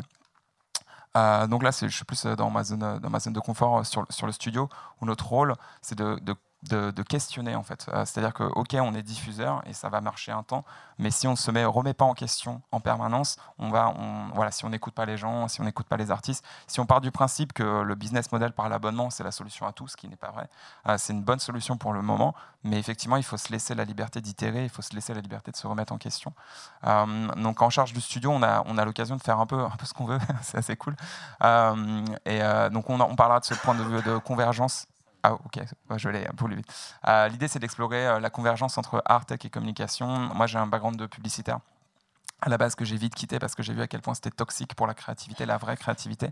Donc l'idée c'est de partir des artistes, euh, d'explorer leur capacité à, justement trouver des bonnes idées, trouver des nouvelles manières de, s'exprimer et d'aller voir des marques, des agences, mais en étant euh, côté artiste et de rééquilibrer ce rapport de force. On parle énormément de rapport de force et c'est ça qu'on essaie de rééquilibrer. Très rapidement, euh, sur, sur la convergence, on a un peu ce, ce méli-mélo, en fait, tout se connecte et ça devient extrêmement difficile euh, d'articuler de, pas mal de choses parce que tout est linkable. En fait. Aujourd'hui, on a de la data qui devient un pigment, c'est-à-dire si vous faites du data art, on a des process qui, qui deviennent des messages parce qu'il y a tellement de variétés technologiques que le fait que vous ayez cherché cette data et en fait pour la mettre sur un mapping, c'est déjà la moitié du message de votre œuvre c'est la manière avec laquelle vous utilisez le contenu existant. Euh, finalement, l'art devient aussi information, on en parlait sur déjà la data vise, la photo vise, mais bientôt, euh, étant donné qu'on aura des surcouches informationnelles, on n'aura pas. Je suis pas sûr que Minority Report soit vraiment l'UX du futur. Euh, du coup, on voit où Avengers Non, les petits ronds qui tournent, les trucs bleus et tout. On sera, à mon avis, beaucoup plus peace et on aura des choses un peu plus, un peu plus digestibles. et finalement, le statique, quand on dit le, statique qui tourne, qui devient un flux, c'est notamment sur la capacité euh, générative des artworks à être perpétuellement renouvelés. Et finalement, à chaque fois qu'on le regarde, on recrée une aura, on recrée un instant. Finalement, la vraie valeur de l'art, c'est plus l'art en tant que tel, pardon. C'est plus l'art en tant que tel, c'est euh, l'instant qu'on a euh, précis avec une itération de l'œuvre. Et finalement, l'unicité finalement aussi devient se redéfinir parce que à l'heure du numérique, c'est pas c'est pas logique d'avoir une œuvre numérique que vous pouvez mettre sur une clé USB ou faire tourner et l'exposer dans un endroit unique avec quelqu'un qui paye un ticket pour un musée qui va l'avoir. C'est une œuvre qui peut être diffusée dans 10 000 lieux différents et être différente littéralement parce que par exemple une des datas qui est prise en compte c'est la position GPS et vous avez un artiste qui a un artwork qui a 10 000 représentations euh, qui a de la valeur, qui a toujours le même message mais qui garde son unicité euh, dans un sens. Euh, donc très rapidement, sur les valeurs du studio, on pense vraiment à, laisser passer l'émotion avant le discours. C'est-à-dire qu'à partir du moment où on dit les vraies choses, euh, elles vont toujours être valables en fait. on, est, on, c'est un peu cut de bullshit, c'est-à-dire qu'on peut dire, on peut essayer de broder, d'inventer des choses. Faisons des choses pures et c'est comme ça que ça marche. Euh, autre, autre chose, éviter le techno push en fait. On parle bah, justement de VR, de AR de mapping, les gens viennent nous voir et disent on veut ça et on dit bah non en fait vous voulez pas ça. Qu'est-ce que vous voulez comme émotion? Qu'est-ce que vous voulez comme expérience? Et on trouvera la technologie. Mais la technologie c'est la dernière roue du carrosse. Faut vraiment pas faut vraiment pas avoir ce focus. Et euh, malheureusement, on le voit dans, la publicité, on est sur le hit, le hit truc de cette année. Euh, l'année dernière, c'était les objets connectés. Aujourd'hui, c'est la VR. On va bouffer de l'Oculus Rift. On va... Les gens vont que faire des vidéos 360 parce qu'ils vont même pas questionner la manière avec laquelle cet outil peut devenir créatif. Les gens continuent à vomir quand ils le mettent, mais on continue à le faire. Donc, euh, on va, on va voir exactement où ça va. Il va y avoir des belles choses mais, mais pas pour l'instant. Euh, et surtout, le respect des talents hybrides, c'est des gens qui ne sont pas représentés, euh, des gens qui euh, sont ni codeurs, ni plasticiens, qui sont tout à la fois, mais qui sont d'un point de vue officiel à rien, parce qu'ils n'ont pas de spécialisation. Et donc l'idée, aujourd'hui, ils se réunissent en studio, en studio de Misfit un peu, et ils se réunissent à des conférences type Resonate pour dire à quel point ils sont tous Misfit et qu'ils n'arrivent pas à fit dans le monde actuel. donc l'idée, c'est vraiment de de, présenter, de ne pas tailler, euh, de ne pas arrondir les angles pour dire cet artiste, en fait, il est comme ça, c'est de présenter le raw et de présenter vraiment la manière. Voilà, c'est une personne qui fait ça, ça, ça, ça, ça. N'essayez pas de lui mettre une étiquette dessus, c'est son cerveau qui compte, c'est la manière avec laquelle il processe le réel qui compte. Hum, alors j'avais des exemples, mais comme c'est des vidéos, en fait, on ne va pas pouvoir les play. Un exemple de, le premier projet qu'on a fait, c'était avec Brendan Doe.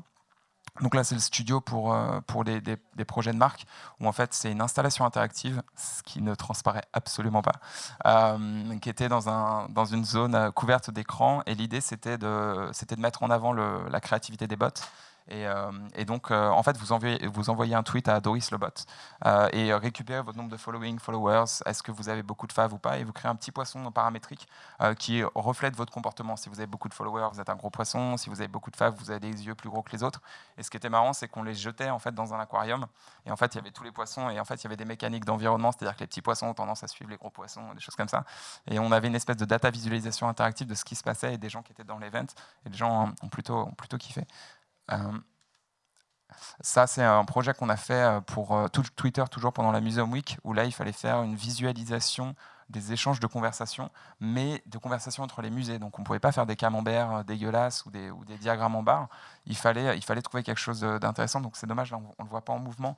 Mais l'idée, c'est un, un, artwork un peu double, c'est-à-dire que c'est une œuvre générative qui va chercher l'ADN de chacun des musées du monde et qui va créer cette barre d'ADN centrale euh, pour chaque musée du monde. Donc on a le processing de la profile picture par exemple, euh, la couleur dominante de la profile picture qui est remise dans l'artwork. Le nombre d'années sur Twitter va être le nombre de, de, cercles. Euh, le pulse des tweets va aussi l'animer. C'est vraiment dommage qu'on ne voit pas en, animé. Et finalement, tous les oiseaux autour, c'était du real time, c'était l'utilisation du hashtag en temps réel. et donc ça donnait... on a peut-être un autre... ok. Donc là, c'est un autre musée. Euh, donc ça, c'est le Tate. Euh, le Tate. Donc euh, l'idée, c'était d'avoir une plateforme. C'était une œuvre web finalement, et on pouvait, on pouvait, comme un moteur de recherche. D'ailleurs, c'est toujours en ligne. Vous pouvez chercher n'importe quel musée du monde, et il a son œuvre unique. Et l'idée, c'était que les musées puissent rediffuser cette œuvre dans les musées. En fait, c'est-à-dire voilà ma version du pulse de l'event Museum Week mondial. et je crois qu'on a juste un dernier projet. Alors ça, pareil, en vidéo, ça marche beaucoup mieux. Donc là, c'est un prototype qu'on a fait pour LVMH. Donc on pourrait croire que ce n'est pas pour LVMH, étant donné que c'est pas très très beau. Enfin, c'est beau dans un sens, mais c'est euh, c'est pas beau pour LVMH. L'idée, c'était de faire du euh, data-driven motion design. Et euh, là, on a récupéré des datas sociales de six semaines, six semaines d'engagement social sur euh, Twitter, Facebook, Instagram de toutes leurs business units. Donc il y a 60 marques, hein, donc ça fait. Et en fait, c'était pour unifier. Donc on l'a fait par business unit et pas par marque. Donc Wine and Spirit, maroquinerie, des choses comme ça. Et en fait, on a réussi à unifier leur engagement social et à le quantifier d'une autre manière pour donner un autre scope en fait de visibilité sur ce qui engageait. Donc là, on avait Twitter, euh, Twitter était le bleu, Instagram le violet. Et, euh, donc c'était vraiment, on n'est pas, on n'est pas dans la data vis parce qu'on peut pas retirer de la data en fonction de ça, mais on peut avoir des espèces de vibes et une autre lecture de la donnée. Et donc là, ça devrait plaire aux, juniors de la salle. Là, c'est un projet qu'on a fait pour le Centre Pompidou pour juste montrer qu'on n'est pas juste dans l'art digital, le motion, euh, aussi dans l'éditorialisation. Et là, c'est une expo qu'on a fait au Centre Pompidou pour, euh, pour les ados sur l'architecture.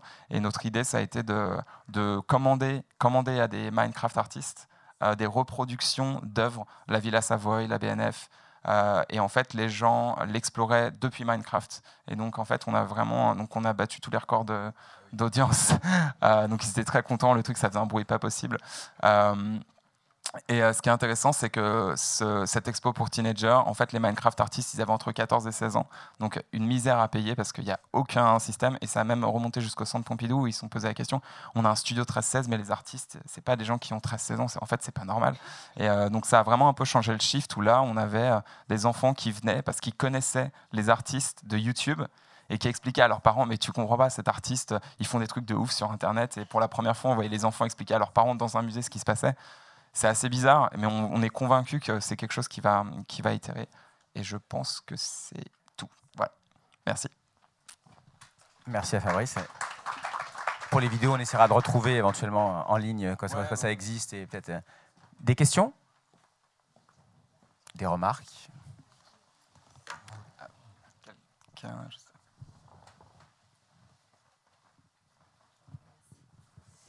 Euh, bonjour, je voulais être sûre de bien comprendre euh, la démarche euh, dans laquelle vous êtes quand vous accompagnez vos artistes, puisque j'ai l'impression que vous, finalement vous répondez à des commandes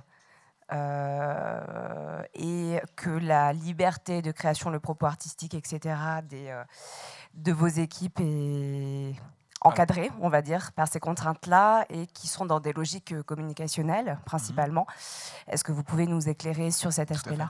Euh, alors, euh, effectivement, c'est vrai que ça transparaît pas du tout, mais on est vraiment dans une logique artist side, c'est-à-dire que toute la création qu'on fait, elle est, euh, en fait, on fait plier les marques plus que les artistes, littéralement. C'est vraiment, vraiment. Moi, je, viens de la com et j'ai vu à quel point on peut pressuriser les artistes pour sortir un truc qui n'a pas d'âme. Et ça, c'est absolument pas notre idée. Donc, la manière avec laquelle on fait les choses aujourd'hui, c'est que quand on a déjà, on approche les gens et si on voit que c'est un univers toxique, on n'y va pas. Mais typiquement, Twitter nous a fait confiance parce que Twitter a vu l'artwork finalement 24 euh, heures avant qu'il sorte et ils nous ont fait totale confiance en fait. On avait vraiment carte blanche. Donc euh, c'est comme ça qu'on est certain d'avoir des œuvres qui ont une aura et qui continuent à avoir une, une vision.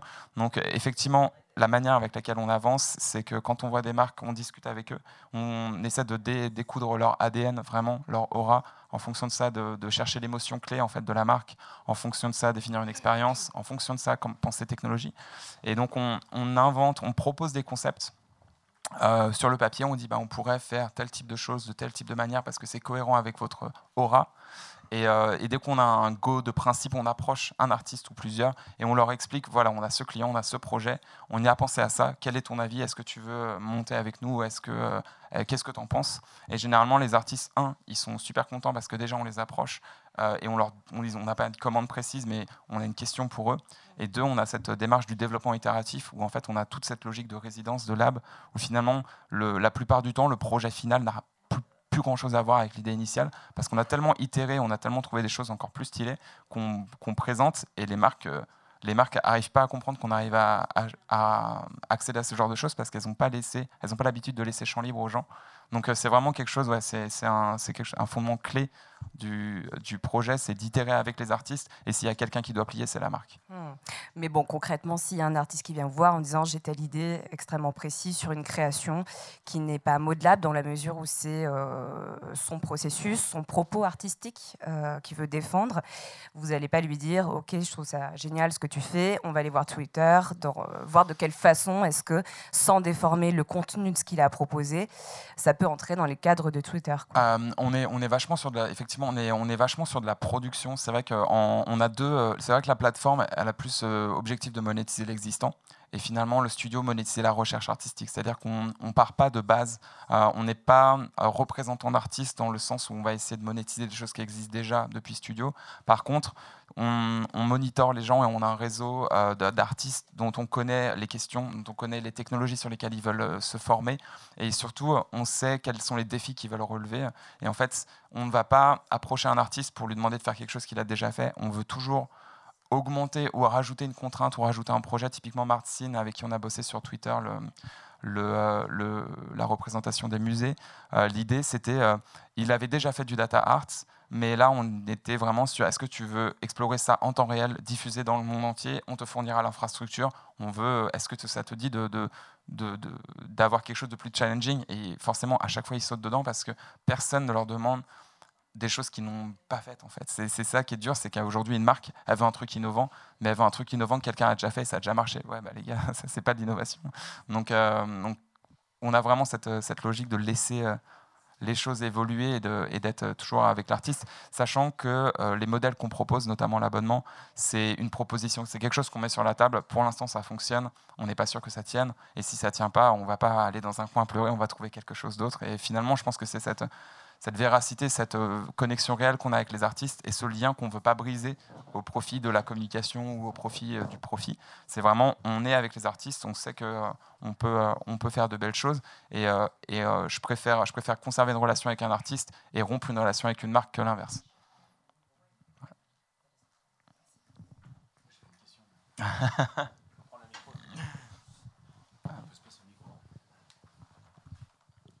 que tu as l'intuition, est-ce que vous avez l'intuition avec l'équipe que c'est aussi cette notion de rareté du moment, même si euh, on se cale, on peut se caler autrement, parce que tu disais qu'effectivement, euh, soit sous forme de forcage tout, toute bête, une copie, mmh. euh, ou une copie effectivement qui peut être personnalisée avec d'autres datas. Est-ce que tu penses que c'est cette notion de, de rareté, de non-accessibilité, de j'ai pas une chaîne YouTube et j'y pas sur tous les réseaux mm. sociaux et pour, pour me faire connaître et pour, euh, pour briller, euh, qui fait que, que, que, tout ça fonctionne, ou tout ça en tout cas, hein, de, a l'air d'être très excitant. Euh, en fait, ce qui est intéressant, c'est c'est l'impact du numérique sur la création, en fait, sur l'output. C'est-à-dire que je pense qu'il y a hum, cette, cette rareté. Finalement, cette rareté, elle ne concerne pas les artistes. La, la rareté, elle est elle est une conséquence de, l'industrie artistique. C'est-à-dire qu'aujourd'hui, si on regarde qui achète de l'art moderne, les collectionneurs richissimes, les musées, personne d'autre finalement. C'est-à-dire que ce côté possession et rareté, il est extrêmement artificiel au final. Euh, même si la culture a tendance à être la plus ouverte possible et qu'on essaie de, Donc, je pense que cette, cette réaction, je ne pense pas que ce soit le futur de l'art, mais c'est résolument une question. Vous, l'abordez comme ça Ah oui, on l'aborde comme ça. Il faut aller dans le siège pour voir. Alors, euh, c'est pour voir déjà euh, dans sa dimension globale euh, le siège d'LCL. Mm. Bah, il y a une notion de rareté, de, de, de, de choses fermées qui s'ouvrent à tout à chacun, mais il faut se déplacer. Il y, a, il y a littéralement une notion d'éditorialisation. je pense que l'unicité vient aussi de l'éditorialisation, mais c'est vrai que ces contenus ne sont pas. rien n'empêche un contenu d'être synchronisé dans plusieurs endroits. Et en fait, plus on arrive à le diffuser, plus c'est quelque chose qui est porteur de valeur. En fait, on en parlait souvent de, enfin, je sais plus qui on en parlait sur la musique, par exemple. La musique et l'event, c'est quelque chose dont la valeur croît euh, plus il y a de monde en même temps qui l'écoute. C'est-à-dire, vous écoutez la musique tout seul chez vous, c'est bien. Vous l'écoutez avec 100 000 personnes autour, c'est une autre expérience, c'est une autre manière de vivre les choses. Donc je pense que cette, capsule et cet instant, il gagne à être partagé. C'est vrai qu'aujourd'hui, on est encore dans des lieux fermés, mais notre ambition, c'est de, l'exposer le, plus possible et d'avoir vraiment cette, capacité à... Donc on est, c'est, pas nécessairement cette rareté, c'est juste l'artiste, au début, il veut dire quelque chose. il faut juste qu'il ait une oreille ou un œil euh, qui puisse le regarder. En fait, on essaie juste de créer ce pont, parce qu'avant d'être rare, en fait, tout toute cette question de rareté, elle vient sur si c'est rare, c'est désirable et donc on va le voir. Et finalement, est-ce qu'on a besoin d'être aujourd'hui, si on est diffusé partout, on n'aura plus besoin d'être véritablement rare, mais on a quand même besoin d'être un petit peu unique parce qu'il y a l'ego des gens sur j'ai vu cette chose. Euh, typiquement, deux trucs. C'est euh, eu deux expos qui avaient lieu à, à Paris euh, Dynamo et, et, Soleil Froid, qui étaient des expos cinétiques notamment. Et dans la première, je crois que c'était Dynamo la première, euh, et euh, il y avait des comportements assez, assez particuliers. C'est que il y avait une œuvre cinétique, mais les gens devaient prendre une photo Instagram de l'œuvre pour valider le fait qu'ils l'avaient vue. Et donc il y avait cette, euh, cette création d'un autre artwork sur base d'un artwork d'un artiste pour montrer son adhésion et son interprétation. Je pense qu'on a ce côté très fragmenté où finalement les gens ne veulent pas voir une œuvre, ils veulent qu'on voit qu'ils ont vu l'œuvre finalement. Donc il y a aussi cette création de capsule qui est beaucoup plus personnelle et lié, euh, lié vachement à, l'ego finalement des gens qui regardent plus qu'à l'ego de l'artiste qui essaie de diffuser. Mathias, je crois que tu voulais intervenir. Ah. Um, I'd like to stress one point and to, to, do one or two remarks. The, the point I'd like to stress because it's so important. You said um, they trusted us. Which is um, um, at the key of what you're doing, um, at the core of what you're doing, um, and they trusted the people, uh, not not your computers, because they own their own computers. It's not about technology; it's about people who are who, who know what to do with it. Uh, the remark I'd like to, to make, um, talking about um, artistic research, I, I did uh, artistic research myself in, in the field of soccer and um, movements of soccer players. And um, you found a way to um, do re artistic research in a, in a, commer- within, in a commercial context um, because there, there is someone willing to pay for it. Um, even not knowing what might be uh, coming out. It's Um, really rare, but it happens. Yeah, but, but it happens. And I worked with a, with a university in, in Ge- Germany, and they aren't allowed to pay me. They are in desperate need of artists um, who um, are able to work with a method. It's, it's a scientific method of um, sonification, but uh, they, they aren't allowed to pay for them. It's absurd. Um, so um, um, we need to open the minds to, to understand uh, the potential of what you're doing or what we might um, be doing um, if they allow us to do so. I, I think it comes from um, a global understanding of what's happening, and, and since people don't actually realize what digital art can be and what can be diffused through it, uh, we can't we can't be able to actually make people understand the whole need behind it to uh, monetize research, and we can't like I've been I've been talking with like a music producer that is preparing his next album like due to in two years, and he's like, are we actually making a movie uh, um, music uh, clip? Uh, he doesn't know if it's going to make a clip because it costs so much and it takes so much time. And after two days on YouTube, nobody will uh, just click on it again. So the, the very notion of the content creation we do and the output, people are so focused on the output. They, they want content, they want to swallow everything, but they don't, they don't actually question the way it's done. And that's, that's the problem, is that the public doesn't question the way it's done. And we see it like the way it's done is becoming the most important part of the, the actual process because it puts so much question in the process. So yeah, I think we need to educate people on how peop how stuff is done because they won't appreciate it otherwise. Il nous reste un quart d'heure. Est-ce que vous avez d'autres questions? Parce qu'après, je risque de vous, moi, vous en poser dans la salle. Vous allez tenter quelque chose? Allez-y. Bonjour, bah, la question s'adresse euh, à Bright. Euh, je, bon, je vais faire de mon mieux. C'est pas très clair. Mon, mon idée, c'est. Je euh, suis pas, je suis pas clair non plus. hein. ah, si, si, mais euh, moi, je me pose la question sur la valeur. Euh, C'est-à-dire que hum, quand je vois aussi que vous diffusez ces œuvres euh, sur des abribus, vous parlez de ces temps de 5 minutes voilà, que vous prenez aux personnes, tout ça. Euh, ma question, c'est comment vous allez transformer et comment vous allez pouvoir augmenter la valeur des œuvres qui sont produites, euh, en sachant que, par exemple, une des valeurs possibles dans l'art, c'est le fait que euh, un nombre important de personnes aiment l'œuvre artistique et ça lui donne une valeur aussi financière. Voilà. Quelle est en fait la suite une fois que ces œuvres elles sont créées Quelle va être la suite et leur, euh, leur prise de valeur, on va dire, euh, dans le, voilà, Ah. avec le temps? C'est euh, c'est assez marrant parce que c'est très. Aujourd'hui, le marché de l'art est extrêmement bah, capitalistique et basé sur la valeur, mais finalement, la, la- la vraie question, c'est est-ce qu'un artiste, euh, dans sa manière de créer, est-ce qu'un artiste veut être riche? Est-ce qu'un artiste veut que, que son œuvre euh, atteigne des sommes astronomiques? Je pense que si on revient à la base euh, de la raison pour laquelle les gens créent, c'est pour communiquer des choses. Et je pense que une fois qu'on est dans ce mood, on ne s'arrête pas en fait. C'est pas ce qu'on disait, c'est assez marrant sur la, les valeurs refuge et le fait de après trois ans de redistribuer moins de royalties. Ce système a été plus ou moins. C'est un système qu'on a en tête de euh, bah, je, peux, euh, je peux vivre des droits que j'ai accumulés sur les artworks précédents, mais finalement on est tellement dans une logique de flux qu'aujourd'hui cette propriété elle est, elle, est, elle est difficilement quantifiable et elle est difficilement. on- je pars pas du principe qu'une valeur, qu'une vidéo va augmenter euh, sa, sa valeur, mais que la personne qui l'a créée va augmenter sa valeur créative et sa valeur de reconnaissance sur un marché qui pourra toujours, enfin dans l'idéal, lui fournir euh, des opportunités pour, pour continuer à générer du revenu. Mais euh, ce- cette idée de euh, je fais un hit et après je vis sur une pile de cash pendant 50 ans, c'est quelque chose qui est plus envisageable du tout. Enfin, après, oui, aussi. C'est-à-dire que, si vous, si, bah, peut-être la compagnie créole kiffe avec la SACEM, quoi, mais, mais, mais effectivement, y a, je pense que d'ailleurs, les gens sont dans un flux à partir du moment où vous faites de l'art digital, vous abandonnez déjà une certaine forme de, de, de tangibilité, d'accès et de rareté d'objets. Il, il, il, y a des ventes aux enchères qui ont lieu aujourd'hui d'art digital où on vous vend littéralement des GIFs sur des clés USB. Euh, achetez-les si vous voulez, mais clairement, c'est n'est pas comme ça que c'est censé être conçu, consommé finalement.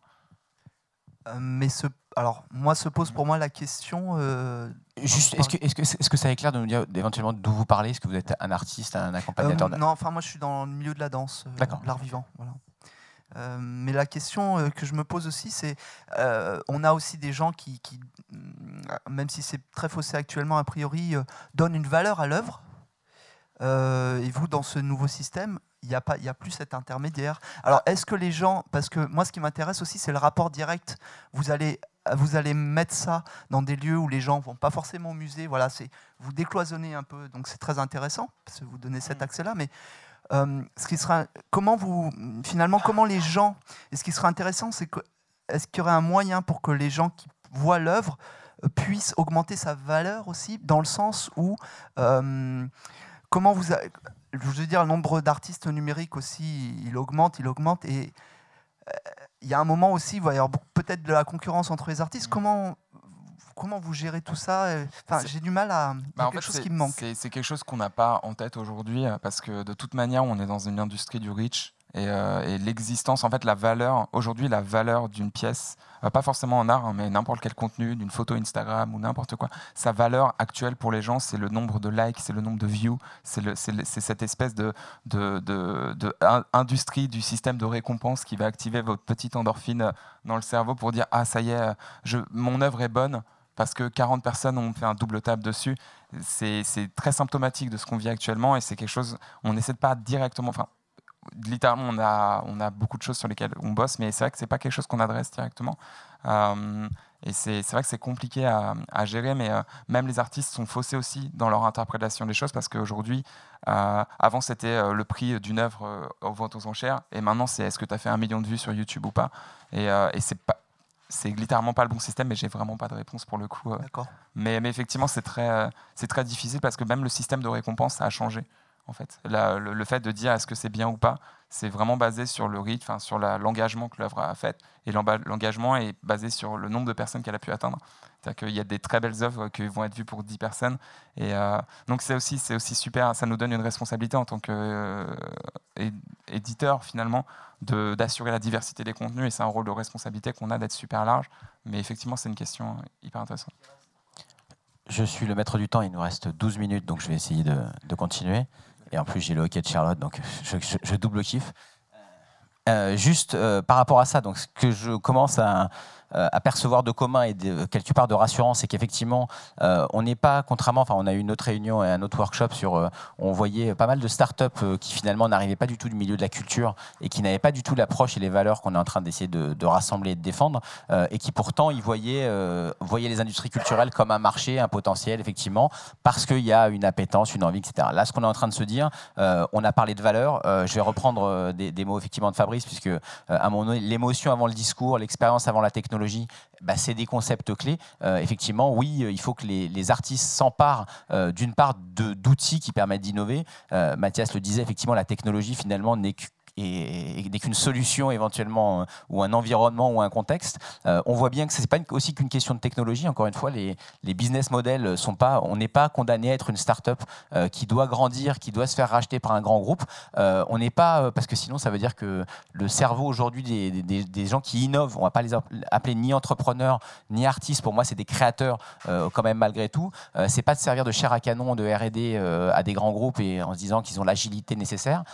et encore une fois, là on, est sur pourquoi on revient aux fondamentaux de ce que c'est qu'un artiste ou un auteur euh, ou un créateur et de comment on l'accompagne correctement dans un ensemble de chaînes de valeur.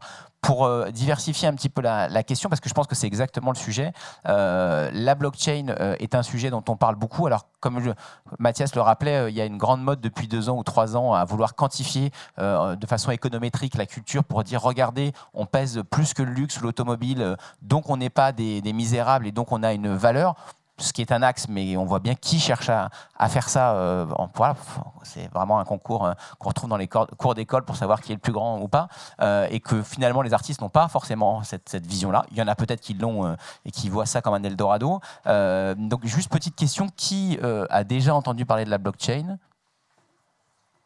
Et qui a compris ce que c'était? Voilà. Euh, alors, on va tenter, euh, je laisse éventuellement après aussi peut-être Mathias compléter.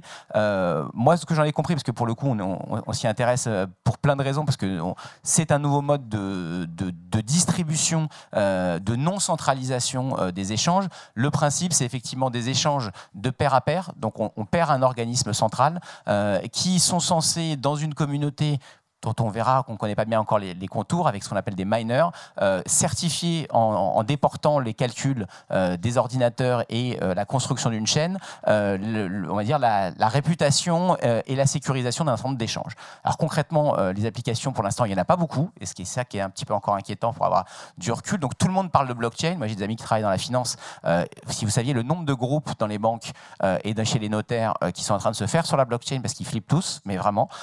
donc du coup, ils comprennent pas plus que nous, mais en tout cas, ils, font des groupes de travail. Euh, il y a aussi, je vous renverrai éventuellement à des, tribunes comme Michel Bowens qui, dit qu'effectivement, il y a, une dimension technocratique dangereuse euh, et, anti-liberté enfin, anti qui, qui est dangereuse, parce que en fait, euh, c'est ce qu'on appelle, on appelle les, les, DAO, donc les Distributed Autonomous Organization. Donc, il y a dans les bons côtés la perspective de ne plus avoir besoin d'organismes central pour faire des choses. Donc, Demain, au lieu de passer par une banque euh, et un notaire qui vont vous prendre beaucoup d'argent euh, pour vendre un bien, on pourrait, avec la, caution de la blockchain et des données qui circuleraient, finalement vendre à travers ce qu'on appelle des smart contracts il y a trois notions dans la blockchain qui sont intéressantes. C'est effectivement euh, la distribution de, donc token distribution, donc la distribution. Alors soit c'est de monnaie ou de crypto-monnaie. La deuxième c'est euh, des reputation systems. Donc euh, c'est vraiment la foule et, la communauté qui fait. voilà. Alors mais alors avec la question du, trust qui est vraiment une question centrale. Et derrière le fait qu'il y a un modèle économique qui est, censé être construit autour de ça. donc ça c'est un peu le, triptyque de la, la blockchain aujourd'hui. Avec à la fois on peut partir dans des choses très très dangereuses. Michel Bowens, dans, une tribune du Monde, disait si demain il y a un marché de l'assassinat, euh, on, mise sur la disparition de quelqu'un, et eh ben il disparaît, on touche de et, de façon complètement euh, autonome. Le danger, c'est qu'effectivement le tiers de confiance n'est plus un individu, mais c'est aussi à moment donné les smart contracts vivent automatiquement à travers des algorithmes. Donc en gros, c'est une nouvelle façon qui pourrait paraître euh, très intéressante l'assassinat, mais, ça marche très bien. Enfin, en tout cas, les, détracteurs utilisent souvent ce, terme-là. Donc, juste voilà, c'est une façon de décentraliser les échanges, de ne plus avoir de nœud central avec ce côté euh, euh, concentré et de pouvoir. Et en même temps, derrière, qu'est-ce que ça veut dire de donner à un tiers de confiance qui est une machine et un algorithme qui, au bout d'un moment, régule complètement de façon euh, invisible et, cryptographiée, parce que la cryptographie est quand même un élément technologique important dans la blockchain. Voilà. Peut-être, Mathias, si tu veux peut-être compléter, ou je sais que tu t'intéresses beaucoup à la blockchain. I, am not so sure because I'm I'm not a not not a um, technological advisor and an expert, but um, I have my experiences, and um, everyone told me um, technology, the internet will be will be um, the means of democratization of the world, and it wasn't, uh, especially not in the arts, because um, we have a, si a, situation of superstar economy uh, described by Mark Mulligan, um, uh, who, who, describes that 77% uh, of, of uh, total uh, money um, um, um, is, is uh, focused on 1% of the eggs. 70% of money, 1% of the eggs. This is not the demo democratization, this is superstar economy. Uh, and um, if you look at the platform economy, uh, we are talking about platform capitalism right now. If you look at the platforms, uh, it's the same numbers. More than 70% of, of the whole money um, earned um, is um, um, going to five platforms right now. So um, it's um, it's um, just a, a, game of monopolies, and um, I, I um, hope we will find ways to to get rid of this um, notion of this idea of this mechanism, and maybe maybe blockchain might be a means to do that, to get rid of that. But um, right now, I doubt um, in uh, tech uh, companies because they proved wrong. Uh, um, they pro proved us wrong. Also, um, I saw about the. Uh, I've got this example of artificial intelligence, which which is at least as hot as uh, blockchain uh, for the moment. And what you see is that uh, if you take uh, Yann Lequin, for example, a, big researcher in AI, you've got like a shift happening of uh, people that know what they do going to extra big company like Google, Facebook, uh, Amazon, and the other one that stay underpaid in research and and they, they de dedicate their life to research. And we're definitely going to have this shift where blockchain experts and people, I think, are going to uh, design uh, super use, uh, even even if it's not centralized anymore. They they will think ahead and and see really what they can do with it. And on the public side, it's going to be a lot harder because we need to educate people of everything. And we see like even in arts, it's super hard to educate people and to explain what we do. So a, a system as complex as blockchain is going to be extremely hard to articulate. And I don't think that actual people are going to understand the same way they don't understand Google algorithm, but they trust it anyway.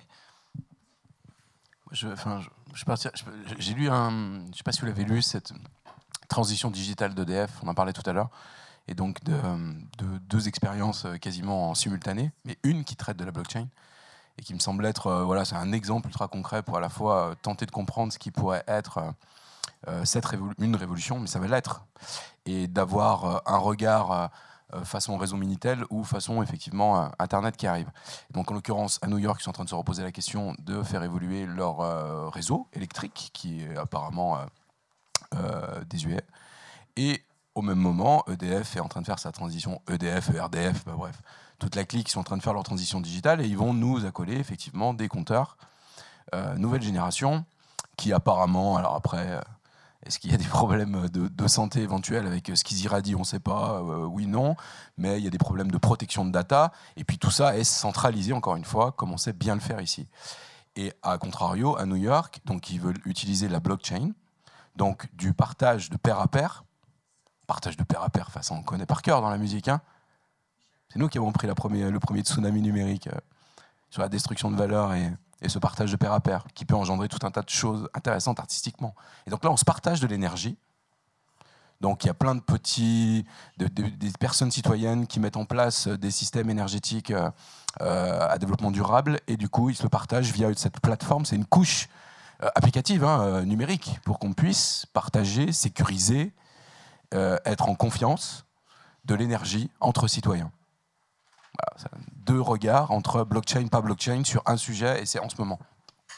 Alors, comme il nous reste quelques minutes, si vous voulez effectivement prolonger euh, sur les questions de blockchain, euh, il y a euh, une start-up israélienne qui s'appelle Backfeed, qui travaille avec Primavera de Philippi, qu'on voit souvent, qui, a pas mal de, de vidéos qui sont accessibles sur Internet euh, qui en parlent assez bien. Euh, eux, ils sont en train de développer un, protocole donc au-dessus de la technologie euh, blockchain, un peu ce que c'est que le 3W par rapport à une logique TCP/IP, pour reprendre la logique d'Internet, pour justement aider et construire des plateformes. Ils le font sur un, truc qui s'appelle Backfeed Magazine, qui est donc un, du journalisme distribué.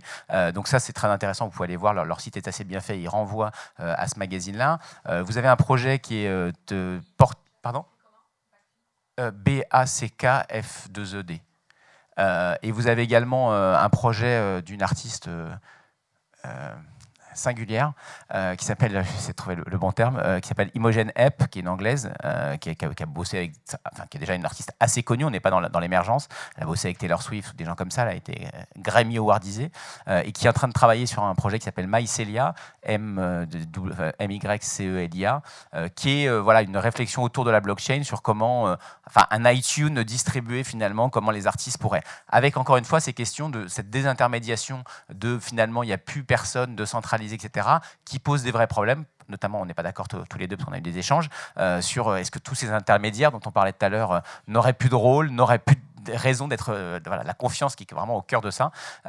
donc c'est deux choses sur lesquelles je voulais terminer pour pour la, comment dire, la blockchain et vous encourager aussi, parce que je trouve qu'il y a une initiative intéressante qui se passe dans le cadre des, d'European Lab qui est cet après-midi, qui est un format court de 5 heures qui s'appelle Cultural Experience Day, qui est porté par la DAMI, justement sur ces questions de d'objets, de corps augmentés, etc. Comment l'innovation vient un petit peu euh, titiller des créateurs ou un secteur qui n'a pas forcément tendance à s'en emparer très très vite. Euh, donc je vous encourage à aller voir au moins la restitution euh, qu'ils feront en, fin de journée. Et c'est, je trouve, très intéressant qu'une société de perception de droit, à un moment donné, devienne, parce qu'ils réfléchissent aussi au modèle économique de, des innovations collectives qui seront portées. Donc ils ont plusieurs formats. Ça s'appelle donc CED. et je vous encourage à aller, regarder ça parce que là aussi, dans la façon dont, l'art, avec sa puissance narrative, avec son regard non marchand euh, immédiatement peut apporter quelque chose à l'innovation. Je crois que c'était un petit peu ça le sujet. C'est comment les, créateurs ne courent pas à travers des marchés, euh, mais au contraire euh, se servent de ce qu'ils sont et de ce qu'ils ont à dire pour réenrichir le marché et l'innovation. C'était, je crois, ça l'intérêt de, ces trois panélistes que je remercie pour leur regard très très différent. Voilà. Et merci également de votre présence finalement nombreuse en ce matin. Merci.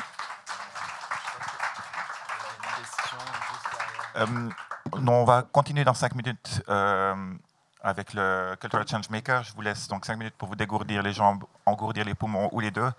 Et revenez, on n'a pas trop de temps, les choses s'enchaînent. Et merci à vous tous.